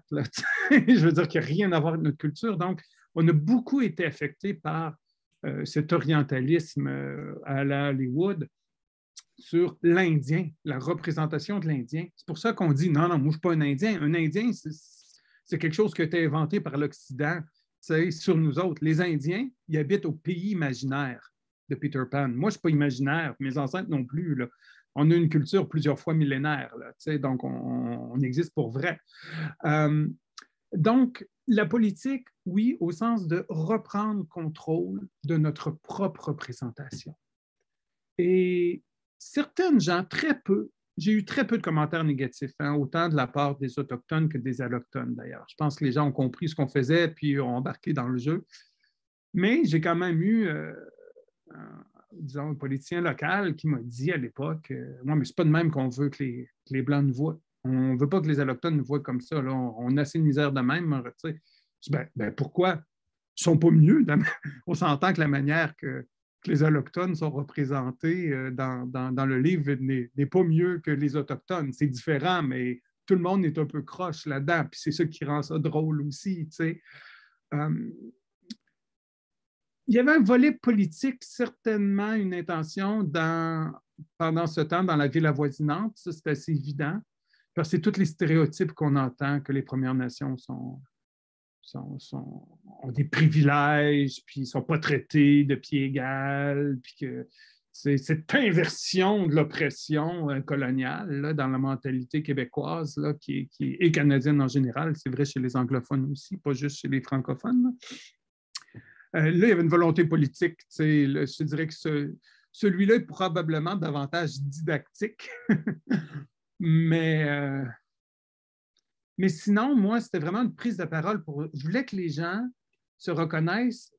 Puis au niveau des Allochtones, je voulais, aussi montrer comment on sent qu'on vit sur une réserve. Même si c'est une réserve riche, même si c'est une réserve du Sud qui n'a pas nécessairement euh, les mêmes problèmes que l'isolement que celles qui vivent en, isolation, qui sont isolées. Là, par exemple, euh, ma conjointe était Tikamek, là, tu vas à ça prend quand même six heures là, pour se rendre là-bas. Là, puis euh, la première ville, si on peut appeler ça une ville, le petit village là, de, 500 habitants là, est, à, une heure peut-être de route, là, de Gravel. Euh, donc, même pas, c'est de la terre. donc, c'est des routes de terre. euh, ce n'est pas nécessairement les mêmes problématiques. Euh, et d'ailleurs, si on parlait de représentation, ça, c'est une autre chose dans l'imaginaire. Je sais qu'en France, Amaury, euh, on a déjà discuté avec, puis je pense qu'il a discuté tantôt, souvent dans, dans l'imaginaire français ou européen, les Premières Nations, c'est aux États-Unis. C'est comme, ben non, c'est l'ensemble des Amériques. Là. veux dire, toujours il y a toujours des nations autochtones en Guyane euh, sous le régime colonial français, vous le savez, je veux dire, c'est encore vrai aujourd'hui. Euh, de la même façon qu'il y en a au Canada, aux États-Unis, au Mexique, euh, dans, chacun des pays des Amériques. Mais au Canada, au Canada, dans la vision, disons, des Canadiens moyens, allochtones, les Autochtones, autant au Québec qu'ailleurs au Canada, les Autochtones c'est l'imaginaire du Nord. Les Autochtones, c'est le Nord, c'est grand territoire. Alors que, historiquement et encore aujourd'hui, il y a toujours eu davantage d'Autochtones dans le Sud que dans le Nord. Il y a beaucoup plus, c'est de tout temps, parce que, bien évidemment, c'est la température, hein, puis la géographie qui fait que ben, tu peux cultiver euh, dans la région de, Québec, mais tu ne peux pas cultiver euh, à Cheverville. donc, évidemment, il y a toujours eu plus de gens. Et même, je vous dirais que le premier jet, la première idée de Kitschke est née après avoir lu euh, de Naomi Fontaine. Je trouvais tellement que c'était beau, euh, parce que Naomi, elle a vraiment cerné en de brefs portraits euh, c'était quoi demeurer sur une réserve du Nord? Qui n'est pas isolé, soit dit en passant, hein, puisqu'elle parle de Wahat, Maliotenam, là, c'est à côté de la ville de cette île, je veux dire, c'est à Côte-Nord, c'est pas, pas comme demeurer euh, à Bédouane, la réserve de Wahat est imbriquée dans la ville de cette île comme Wendake est imbriquée dans la ville de Québec. Mais c'est quand même l'idée du paysage du Nord et tout ça. Puis je trouvais ça tellement beau, mais en même temps, ça répondait peut-être à certaines attentes ou stéréotypes en voulant dire qu'il y ait les Autochtones et le Nord. Alors moi, j'ai commencé ce projet-là en me disant, mais ben, moi, je vais écrire un recueil d'histoires euh, de réserve du Sud parce qu'on est sous-représenté. Je veux dire, quand on parle de... bon, euh, Michel Jean vient de publier Cheocheage qui se déroule à Montréal, mais quand même, ça, c'est en contexte urbain, c'est pas une communauté autochtone. Sais, je veux dire, c'est, les Autochtones qui, ont déménagé à Montréal. Mais, moi, je trouvais ça important qu'on ait. Il n'y avait rien dans la littérature, pratiquement rien, euh, qui parlait des Autochtones du, Sud. Et quand je dis du Sud, c'est relatif. Je ne parle pas au sud de Montréal. Pour moi, Masteriage, c'est le Sud. C'est du Québec, parce que le centre du Québec, c'est probablement Shefferville. Si tu regardes au niveau purement géographique. En, fait, ce que je disais, c'est les réserves, les Autochtones vivent pour la grande majorité en milieux qui ne sont pas éloignés des grandes villes soit en contexte urbain ou soit en contexte semi-urbain ou rural, mais pas dans des, territoires éloignés, alors que dans l'imaginaire collectif et même dans la littérature, les Autochtones étaient toujours liés au Grand Nord, aux, régions éloignées. Mais ça, ça ne représente pas la, réalité euh, ni contemporaine ni historique. Il y avait peut-être ce volet de représenter aussi. Mais après, ben, étant qui je suis, c'est devenu tout à fait d'autre chose. On s'entend que ça n'a rien à voir avec Quispin. Ma folie a pris le, le, dessus. Puis, puis, je dis ma folie, mais en même temps, il y a des euh, il y a beaucoup de gens qui se reconnaissent dans Pierre Wabush, à qui j'ai parlé, surtout dans ces pétages de coche. Là. Vous dites ça, péter une coche? Non, vous ne dites pas ça. Comment... Euh, péter un plomb? Euh, pardon? Péter un plomb? Oui, péter un plomb, disons. Hein. Donc, avoir une colère subite, là, donc tu, perds le contrôle. au Canada, on dit péter une coche. Pourquoi? Je ne sais pas, mais c'est ça. Euh, ça serait intéressant de faire l'étymologie un peu de l'expression.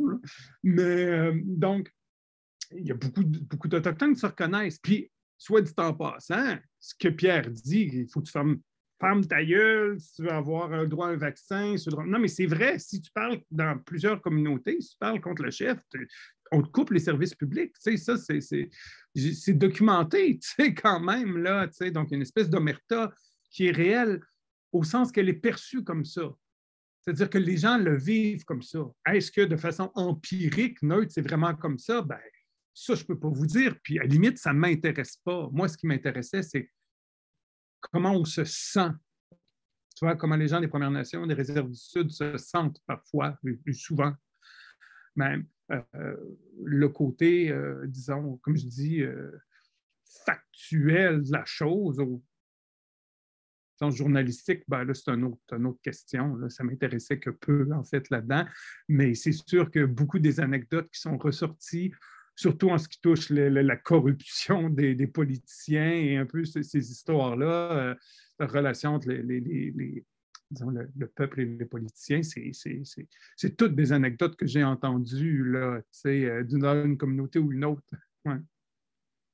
Sauf le sens terrible de tout ça, en fait, c'est que là, ça se passe dans une seule et même communauté. C'est comme, comme prendre toutes les histoires de corruption de toute l'Europe, mais ramener ça dans une même ville, là, tu dirais, hey, tabarouette, mais c'est ça. C'est un peu ça l'exercice, puis c'est ça qui fait que tout le monde s'y reconnaît et trouve ça drôle, parce que, ah ouais, pour moi, ça, il a pris ça de, ah, ça, ça vient de chez nous. Personne d'autre le sait, mais le lecteur qui vient de telle communauté, lui, il sait que l'exemple est tiré de chez lui. J'y reviendrai juste après. Euh, avant, on va faire une petite photo de groupe. On a pour habitude de faire une petite photo. Voilà, donc préparez-vous. Surtout, mettez euh, en avant ce magnifique livre. Magnifique. C'est parfait, merci. Stéphanie, c'est à toi. oui, alors votre livre se déroule plutôt à une époque très contemporaine. alors, est-ce que ce choix, c'est euh, justement parce que ça vous permet de, dénoncer de façon euh, très claire euh, ce qui se passe actuellement pour tous les peuples autochtones?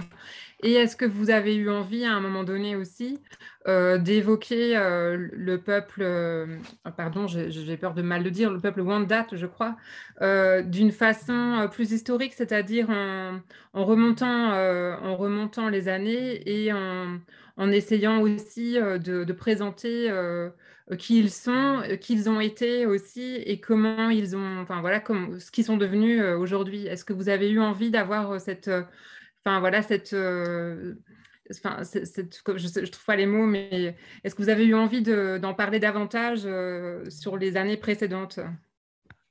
Et peut-être sur même un, autre registre, puisqu'on sait que vous aimez beaucoup le registre fantastique. Est-ce que ça aurait pu être un recueil uniquement fantastique euh, et pas forcément lié au réel.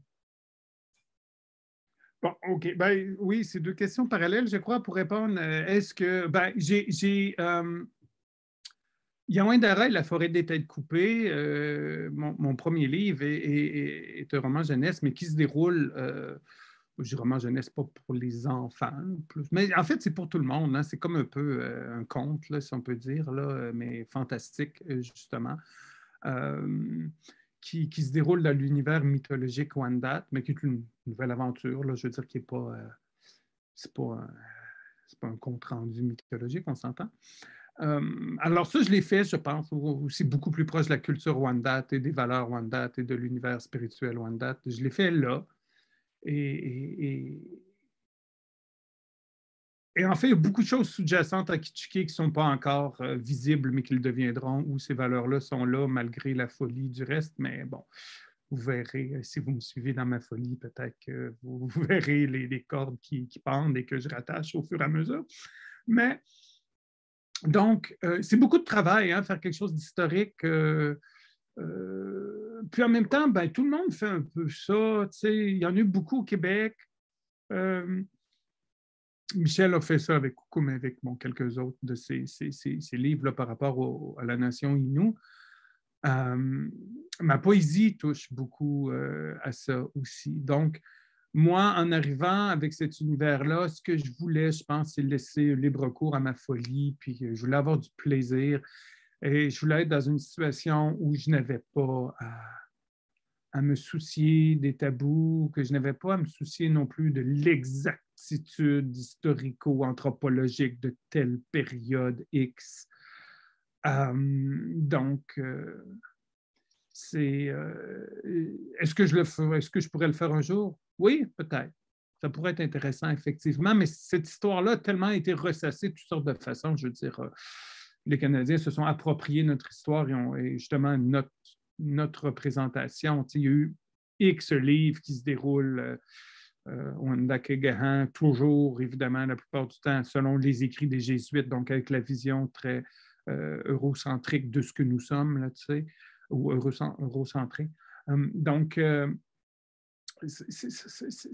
m'attaquer à cet imaginaire-là, il faudrait défaire tout l'imaginaire euh, qui été construit. Effectivement, ce serait une quête noble, mais pour l'instant, euh, j'en suis pas là, c'est pas ce que j'ai goût de faire. Par contre, euh, j'ai commencé à écrire il y a des années, en 2004. Je dois avoir 200 pages de manuscrits d'un roman qui s'intitulait Skandawati ou Le guerrier du temps, qui est un groupe date un groupe d'intervention tactique Wanda à, travers les âges qui voyagent dans le temps pour éviter une catastrophe dans le futur.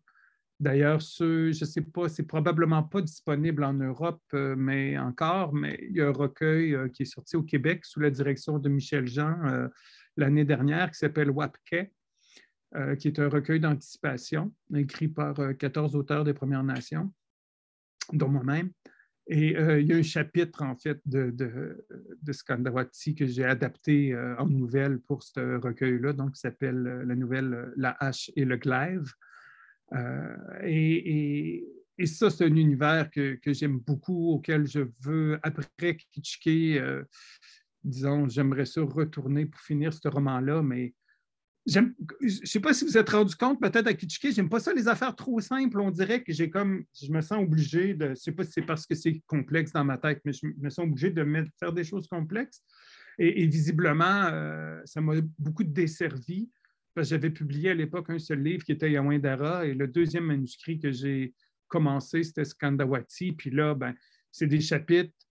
Le personnage, en fait, à toutes les fois qu'il voyage dans le temps, il, il y a un côté, il y a comme une amnésie comme, euh, comme, euh, comme effet secondaire du voyage.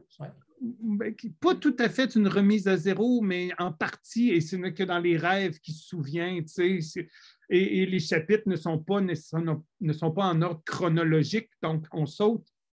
Mais en plus, on saute dans le temps. Écoutez, c'est extrêmement complexe. J'en ai 200 pages de fait, qui est probablement le, deux tiers là, euh, au manuscrit. Mais j'aime toujours, j'en relis des bouts, puis je vois toujours le potentiel de, ce roman-là et je veux le terminer un jour, mais... Euh, et là, c'est intéressant parce qu'il y a plusieurs... Les, personnages principaux sont vraiment des one-date, mais tirés de différentes époques de notre histoire. Alors, on en a qui viennent du futur, mais on en a qui viennent... Euh, euh, on a, disons, les jumeaux qui, sont originaires de Stade-de-Conné. Donc, c'est eux ont abandonné Stade-de-Conné après que Cartier soit passé avec les maladies, la guerre et tout ça. Donc, on a eux qui, qui, sont encore un peu en, en grogne contre les, invasions barbares, l'arrivée des Francs, des Saxons et, en Amérique du Nord, euh, qui ont fait chuter les civilisations qu'il y avait en Amérique du Nord. Alors qu'il y en a d'autres qui viennent du futur et qui ont complètement, pour eux, c'est du passé, ça n'a plus d'importance. Donc, on a, on a grosso modo, on a quatre personnages principaux, euh, quatre Wanda, qui viennent de trois époques différentes. Donc, euh, mais encore là, j'ai un souci du détail. Je veux que dans leur réaction, que ça corresponde euh, aux valeurs qu'ils auraient eues à cette époque-là. Donc, l'agentivité, on dit ça agentivité? Ça se dit agentivité, hein? Ou c'est agentativité? On met combien de T là-dedans? on va le dire, on va faire comme chez vous, on va le dire en anglais. The agency. Agentivité, tu peux le dire du point de vue anthropologique, bien sûr. Donc, the agency, donc, pour moi, c'est important que les êtres humains, que ça corresponde à leurs valeurs et à leur trajectoire aussi, parce que tu peux avoir des valeurs, mais la vie t'amène ailleurs. Donc, tout ça, tu sais, c'est important. Puis, euh, je me casse beaucoup la tête pour que mes personnages, justement, soient, soient euh, cohérents avec eux-mêmes, même s'ils évoluent dans le temps. Donc, euh, des fois, je réussis bien, des fois, je réussis moins bien, mais euh, c'est quelque chose d'important. Donc, euh, puis le côté fantastique, pour répondre, peut-être, moi, c'est très fantastique. Non, ben fantastique. Tu vois, au Québec... Là, métaphorique, peut-être. Métaphorique? Ben, OK. Mais je ne veux pas trop parler parce que parce que des Vous n'avez pas vu en Europe, c'est sûr, vous n'avez peut-être pas eu la chance de voir, je ne sais pas, on avait, euh, il y a une pièce de théâtre qu'on a diffusée l'année dernière, en juin dernier, qui s'appelle L'Enclos de Wabush, qui est, une des suites euh, à, à dans lequel, grosso modo, Wabush est enfermé dans une dimension psychomimétique pour se faire transfigurer, en fait.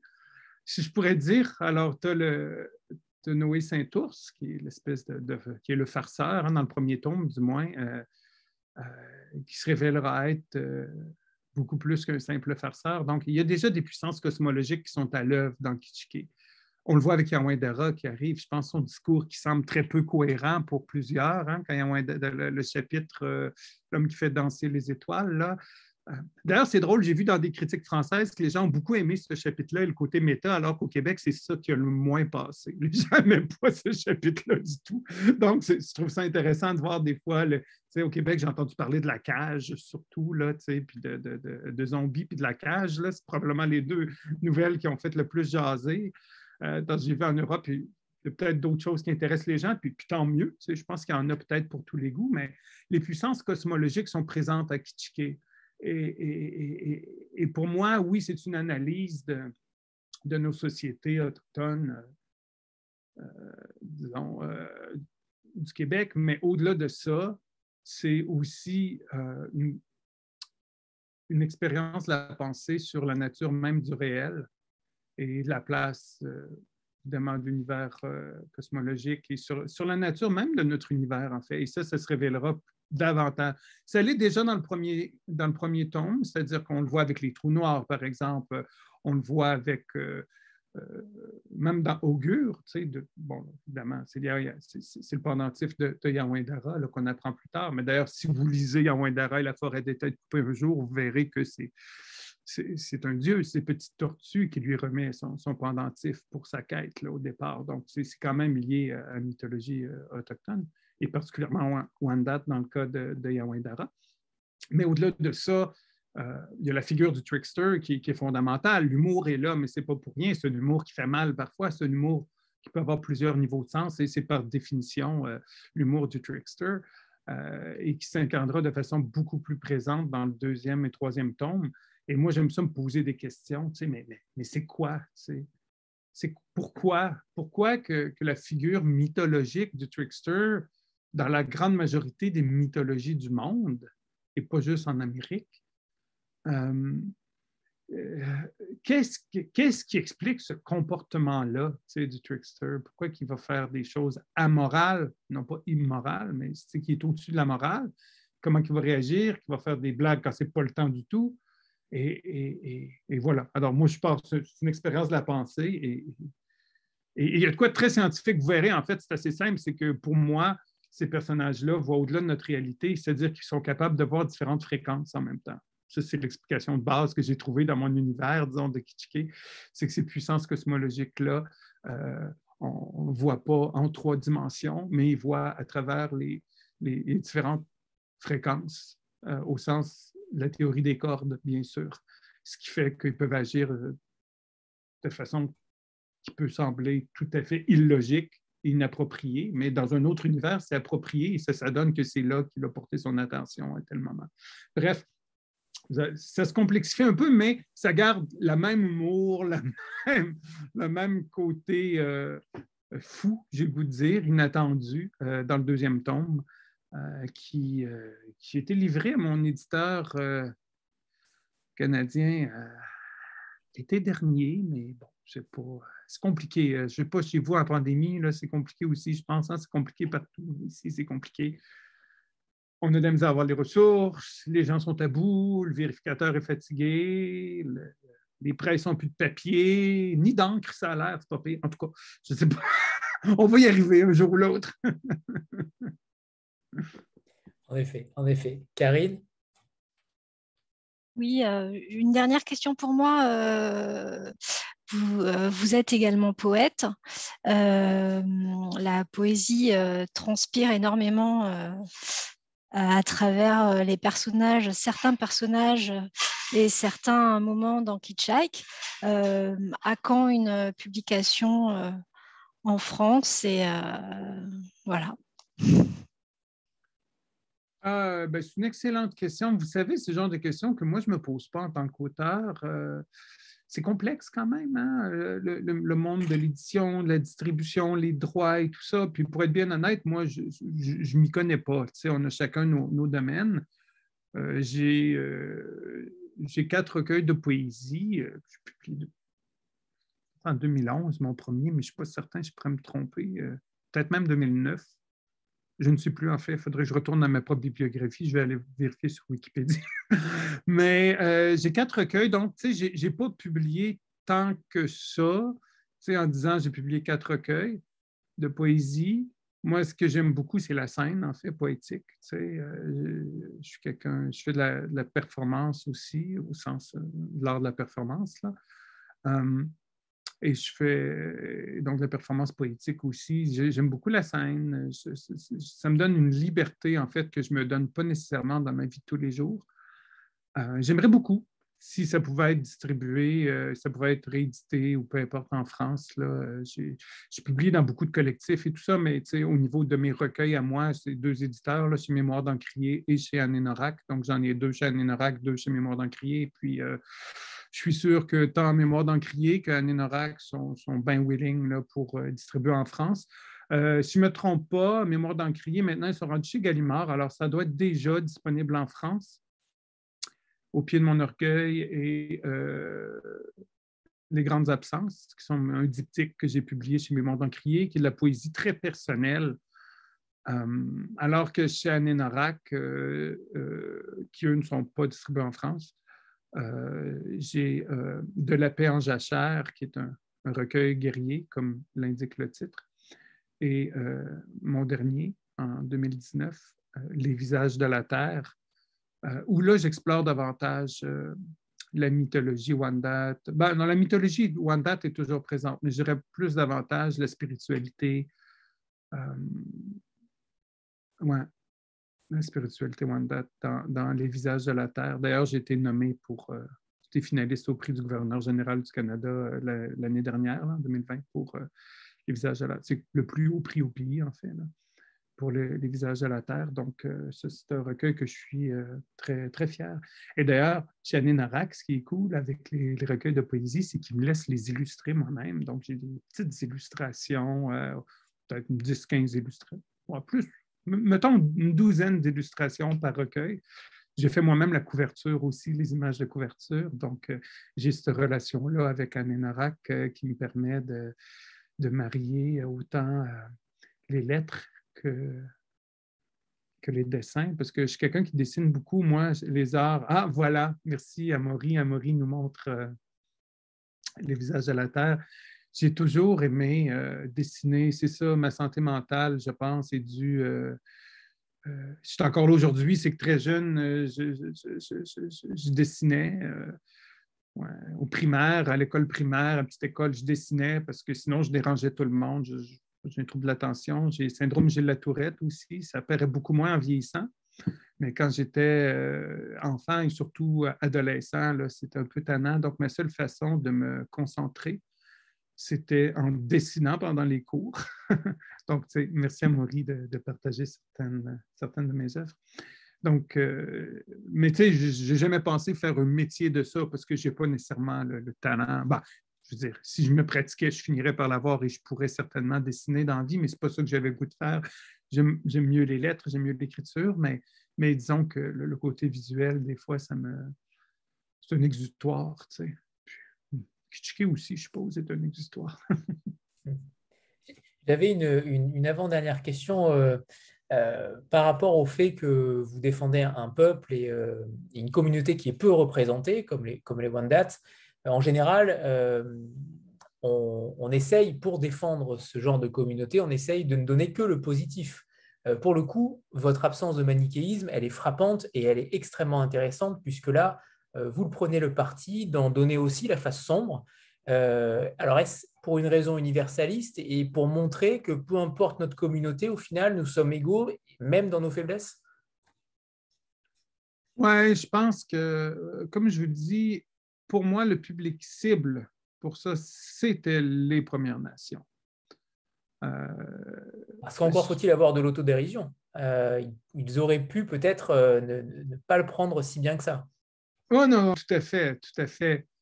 Euh, oui, non, tu as, raison, c'est évident, mais connaissant l'humour des gens. Puis peut-être c'était ça l'important pour moi aussi, c'était de montrer un côté universel, puis de dire que ça se déroule dans une communauté fictive. Tu sais, ça ne se déroule pas à Wendake, ça ne se déroule pas à Wolinak, ça ne se déroule pas à Masteriach, ça se déroule à Kitschke. Euh, par contre, les archétypes, on les retrouve dans toutes nos communautés et la source d'inspiration vient de nos communautés. On les a transversés, comme je vous ai dit, j'en ai fait c'est une caricature, en fait, de nos communautés. Puis, puis on a le droit de rire de nous et c'est un devoir de rire de nous. Puis d'ailleurs, c'est pas mal le sport national de, rire de nous autres de toute façon, en privé ou de rire de l'autre. Alors, je me dis, pourquoi pas le faire de façon open et que tout le monde rit ensemble? Euh, et d'ailleurs, même dans certaines critiques euh, euh, au Québec, je trouvais ça drôle parce que les gens me disaient, ça fait bizarre de voir ça.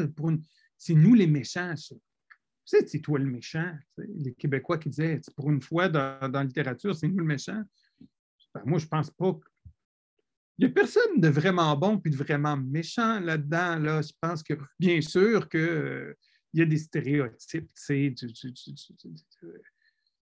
de, de, plein de méchants, du chef corrompu ou du mafioso euh, de la ville, puis de, son fils bâtard qui, qui a un bar néo-gothique il y a un côté absurde là-dedans, mais moi, c'est sûr que j'écrivais. Donc, tout le monde pouvait en rire. Euh, L'autodérision, comme tu dis, moi, je pense que on, en a. Puis des fois, on devient susceptible, probablement à cause des politiciens par rapport à, plein de choses. Mais en fait, on, rit souvent de nous, mais pour les mauvaises raisons. C'est-à-dire qu'on on casse souvent du sucre sur notre dos, les Premières Nations. Euh, de la part des, disons, des, allochtones. Alors, je me suis dit, ben non, mais nous, on peut rire de nous autres, mais on va rire de nous autres de façon drôle, avec quelque chose qui correspond à nos légendes urbaines, euh, tu vois. Donc, euh, puis, comme je dis, il y a certains, certains allochtones qui, qui se sentaient gênés de rire. Alors, je ben non, mais je l'écris pour, pour qu'on rie ensemble, tu sais. Mais ils ne sont pas tout à fait épargnés. mais en même temps, c'était ça aussi, je voulais, c'est que souvent, souvent, euh, euh, dans nos arts, dans notre littérature, il y a toujours ce lien-là avec le, lien avec le colonisateur. Tu sais, souvent, si on retourne à Hollywood ou, disons, euh, à toutes les arts allochtones, ça prend toujours un bon blanc, plupart du temps mâle, qui vient sauver les Autochtones. Hein? Tu sais, c'est danse avec les loups, c'est bon, plein de... Alors que moi, ce qui m'intéressait justement, c'est de sortir de ça et de dire non, on est tout seul. Il n'y a personne qui va nous aider. On est entre nous, puis on rit de nous. Tu sais, je veux dire, c'est la réalité. Et les Allochtones ont très peu de place, en fait. Hein. les Allochtones ont très peu de place dans ce roman-là, dans ce récit-là. Euh, on, fixe les frontières dès le départ avec Jean-Paul, hein, dire qu'il y a la ligne rouge imaginaire qu'il a cherché puis qu'il n'a pas trouvé parce qu'il a juste l'écart du ministère, mais puis après ça, il y a dans la ville avoisinante. Puis euh, quand Wabush va en ville euh, pour la nouvelle zombie, mais sinon, c'est beaucoup entre Premières Nations que ça se passe. Puis je pense que c'était ça que je voulais faire aussi, que ça parle de nous, pour nous et en nous. Non, ça, c'est une prière, en tout cas. Avant de nous lire un, petit extrait pour, pour finir, euh, j'aimerais savoir, puisque vous avez touché euh, à la poésie, vous êtes euh, poète et, perform et performeur, vous êtes également novelliste, vous êtes également romancier, vous touchez à tous les genres, notamment aussi au, roman jeunesse, mais quelles sont vos, envies futures au final? Est-ce que vous avez une préférence? Est-ce qu'il y a euh, une particularité dans laquelle vous vous sentez le mieux, où vous vous sentez le plus exister et, quelles sont vos envies futures? Est-ce que vous avez envie de, développer euh, euh, tous ces genres-là séparément ou au contraire vous spécialiser, rester dans une seule branche pour en extraire le meilleur? La vérité, c'est que je suis quelqu'un qui se lasse extrêmement rapidement. Euh, j'aime ça explorer. Je suis un peu touche à tout. J'aime ça explorer euh, différents styles. Puis d'ailleurs, vous voyez, Kichike, c'est ça aussi. Hein. Il y a différents styles d'écriture. Justement, que ça me donnait. En fait, mon plaisir là-dedans, c'est que ça me donnait la chance d'explorer plein de styles différents, différents types de narrateurs. Euh, narrateur omniscient, narrateur proche, narrateur à première personne, tu donc des types de langues aussi. Euh, d'ailleurs, anecdote, après avoir écrit surtout euh, les, parties où c'est Lydia ou, Pierre Wabush qui, qui, sont le narrateur, là, je me disais, mon Dieu, je veux dire, écrire en joual, ça n'a pas de sens. J'ai retravaillé la cage, entre autres, parce que je me suis dit, le public va penser, le public qui n'a pas lu d'autres choses, qui n'a pas lu ma poésie, va penser que je ne sais pas écrire. Alors là, je me suis forcé à élever le niveau de langage encore davantage dans la cage, par exemple, parce que j'avais peur que, que, je sois étiqueté, tu sais, comme quelqu'un qui, qui, écrit comme il parle, alors que ce n'est pas le cas. Je pense que je mets quand même dans, dans, mon tout ce qui est en joie, je mets quand même davantage de couleurs que dans, dans la vie. Mais bref, euh, pour l'avenir, ben, c'est évident que, bon, comme je vous dis, en théorie, Chronique de Kitschke, recueil de nouvelles, au Québec du moins. En France, c'est devenu un roman, c'est génial. Euh, le prochain livre, qui, comme je vous dis, est fini, là, c'est. Euh, bon, je ne peux pas révéler le titre encore, mon éditeur ne veut pas, mais il sera officiellement un roman. C'est-à-dire au Québec, au Canada, ça sera officiellement un roman. Euh, c'est le deuxième tome de Kitschke, euh, mais il n'y aura pas de tome 2 parce que c'est pas vendeur. Puis honnêtement, je pense que quiconque, euh, tu ne seras pas obligé d'avoir lu Kitschke, La Grande Débarque, pour pouvoir apprécier le deuxième. Beaucoup des personnages reviennent, évidemment, Lydia et Pierre, Noé Saint-Ours, Roméo Cœur brisé reviennent, mais les autres seront les personnages secondaires du premier tome. Je trouvais ça intéressant un peu d'inverser puis de voir euh, que les personnages secondaires du premier deviennent les, acteurs, vraiment leur donner, encore une fois, la gentilité qu'ils méritent dans le deuxième tome. Euh, les femmes auront beaucoup plus d'importance dans le deuxième tome aussi. Euh, la majorité des personnages seront féminins dans le deuxième tome. Quoi qu'ils étaient, c'est pas mal moitié-moitié dans le premier, je pense. Il faudrait que j'y retourne. Mais disons qu'ils le sont de, disons que la lutte des femmes de réserve devient beaucoup plus, euh, importante. Euh, tout ce qui tourne alentour du dépanneur, pour moi, je trouvais ça intéressant dans le premier tome, mais dans le deuxième, je me disais, je dois développer ça davantage, cette relation-là entre les filles du dépanneur.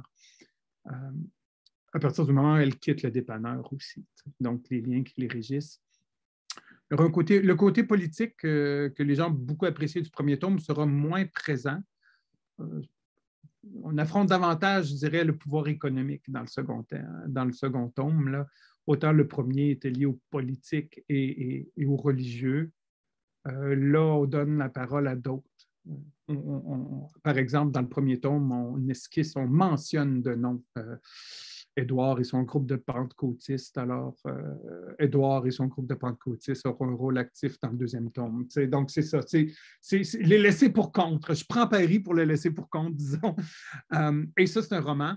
Euh, j'ai une pièce de théâtre, que, comme je vous dis, que, j'aimerais publier aussi. et là, je, travaille sur un projet hybride qui est la suite au deuxième tome. Euh, et, qui sera probablement un recueil de poésie, en fait. Euh. écoutez, j'en parle, puis ça peut changer euh, n'importe quand. J'ai quand même cinquantaine de pages, soixantaine de pages de fait, mais ce serait le recueil de poésie de Pierre Wabush, en fait. alors, c'est ça. Je travaille sur un recueil, mais qui n'est pas le mien.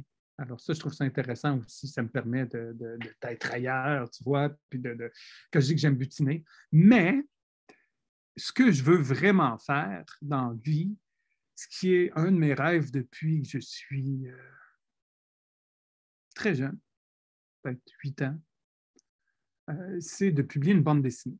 Je suis un fan de comic book américain, de, BD franco-belge. Euh, donc, pour moi, ça, j'aimerais vraiment ça, réaliser une BD, écrire, pas le dessin. Donc, je trouve le bon collaborateur avec qui fit. J'ai plusieurs idées que, j'aimerais développer. Encore faut-il avoir du temps pour le faire. mais, donc, ça, j'aimerais beaucoup ça, mais ça ne sera pas dans l'avenir prévisible. Moi, je vous dirais que dans mon avenir prévisible, il y a le, roman euh, qui sera dans l'univers de Kitschke, un nouveau roman dans l'univers de Kitschke, euh, le recueil de poésie de Pierre Warbush. Euh, ça, c'est les, les projets actifs que j'ai.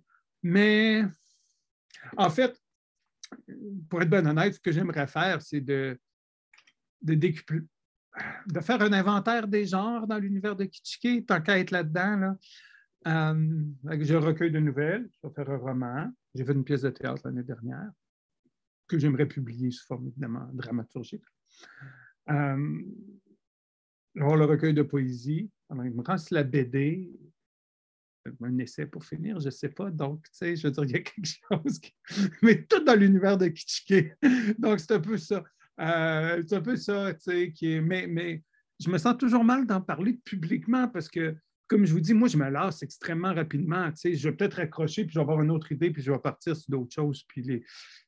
j'ai 200 pages d'un roman de science-fiction qui traîne dans le tiroir depuis 2000, 2004. J'ai commencé. Je travaille là-dessus peut-être 2004 à 2010, tu sais, euh, on and off. So, j'ose pas me prononcer. J'ai, un recueil de poésie pour Mémoire d'Encrier qui, serait le, troisième volet du diptyque que j'ai publié là. Puis ça fait des années que ça traîne sur mon ordinateur. Donc, tu sais, euh, ça, dépend vraiment des, conjonctures euh, personnelles, professionnelles, de plein de choses. Donc, je ne veux, pas trop m'avancer.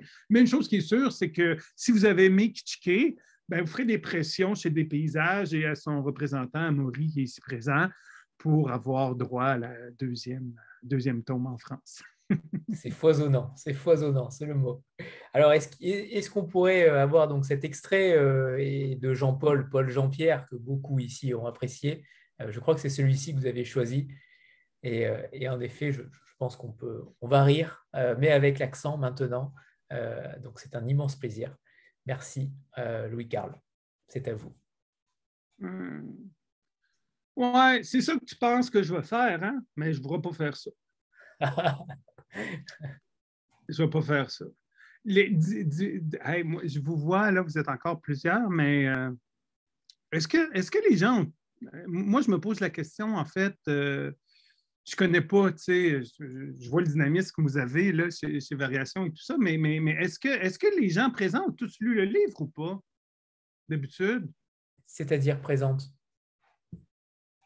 non, mais les gens qui sont avec nous là, présentement, vous l'avez lu, le livre? Alors, pas tous. Euh, beaucoup l'ont lu, je crois, euh, mais pas tous.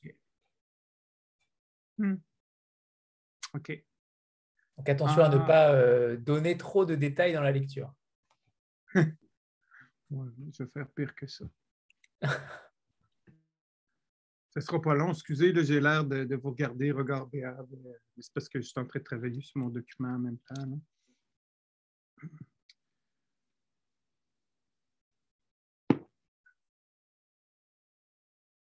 Deux secondes. J'ai préparé quelque chose. J'ai préparé quelque chose, mais je vais faire d'autres choses parce que ce serait bien trop simple de faire ce que j'ai dit que je ferais et surtout ce qui m'a été demandé. Il faut imaginer la difficulté du travail de l'éditeur. en effet, en effet. vous, vous, me couperez, OK, parce que je n'ai pas de timer là, pour. Euh, pas de... Allez, on y va. Oui, c'est bon. Allez, c'est parti. Je vais vous lire quelque chose d'inédit. Piège de papier. Ce matin-là, Jean-Paul Paul Jean-Pierre s'était levé avant l'aube, bien avant son réveil matin, qui roupillait toujours confortablement sur la table de chevet. Il prit soin de neutraliser la sonnerie de façon préventive, s'éternisa un brin trop longtemps sur le banc de toilette, puis se doucha à l'eau froide pour chasser les dernières traces de sommeil de sa nuque endolorie. À l'aide de sa serviette préférée, celle arborant un hippocampe orangé sur fond bleuté, Jean-Paul Paul Jean-Pierre frotta méthodiquement chacun de ses membres, jointures et articulations, chacun de ses dix orteils et de ses neuf doigts, avant d'enfiler son jeans favori. Puis, comme chaque matin, il s'installa à la table de cuisine où il sirota une trilogie de café corsé et grilla une rouleuse particulièrement bien serrée. C'est alors que Jean-Paul Paul Jean-Pierre aperçut la pile d'enveloppes qui avait sournoisement envahi la table au fil des jours, des semaines et des mois qu'il les avait ignorées. Jean-Paul Paul Jean-Pierre soupira. S'il voulait utiliser plus que le petit coin nécessaire à sa sustentation, il devait reprendre contrôle de la situation et trouver une façon de freiner cette avalanche de courriers qui s'échouait sur sa table à manger. Il en était convaincu maintenant. Jamais ce problème ne se réglerait de lui-même comme il l'eût espéré. Bien sûr, comme il n'y avait pas de facteur sur la réserve, Jean-Paul Paul Jean-Pierre aurait tout simplement pu cesser de quérir les missives à sa boîte postale pour contrer l'invasion de la harde de papier. Il avait essayé cette stratégie déjà. Et après quelque temps, sa maison s'était retournée contre lui, refusant même de lui offrir l'électricité nécessaire pour afficher l'heure sur son réveil matin ou pour animer les outils dont il dépendait pour gagner sa croûte et sa mie. Jean-Paul Paul Jean-Pierre ignorait quelle sorte de pacte liait secrètement la boîte postale et son logis. Il avait vaguement entendu parler du complot des maisons connectées à la radio ou à la télé, mais n'avait jamais pu, n'avait pas su en concevoir la pleine portée avant ses mésaventures. Une chose était devenue pour lui limpide. On ne pouvait ignorer trop longtemps les missives si on voulait bénéficier d'une bonne douche chaude le matin venu.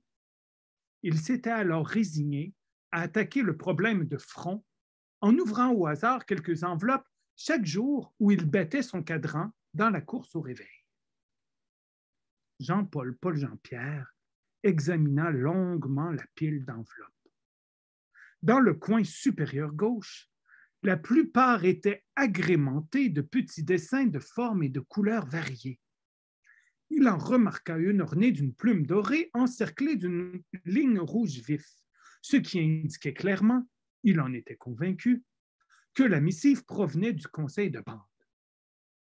Jean-Paul Paul Jean-Pierre la décacheta, puis soutira délicatement le document qui s'y trouvait. Un amalgame de lettres y formait trois paragraphes principaux, bordés sur le dessus d'une ligne soulignée et en dessous d'une signature élaborée. Par chance, la légende sous la dite signature précisait l'identité de l'expéditeur. Evelyne Paul, directrice de l'habitation, Première Nation de Kitchike. Jean-Paul Paul Jean-Pierre aimait bien Evelyne. Sa cousine était une dame normalement affable et enjouée. En revanche, Jean-Paul Paul Jean-Pierre n'apprécia pas le contenu de la phrase soulignée qui, contrairement à l'expéditrice, n'avait rien de joyeux défaut de paiement du prêt hypothécaire, dernier avis avant saisie. Ça fait-tu trois minutes? c'est super, c'est parfait, c'est parfait. Merci, merci Louis-Carl.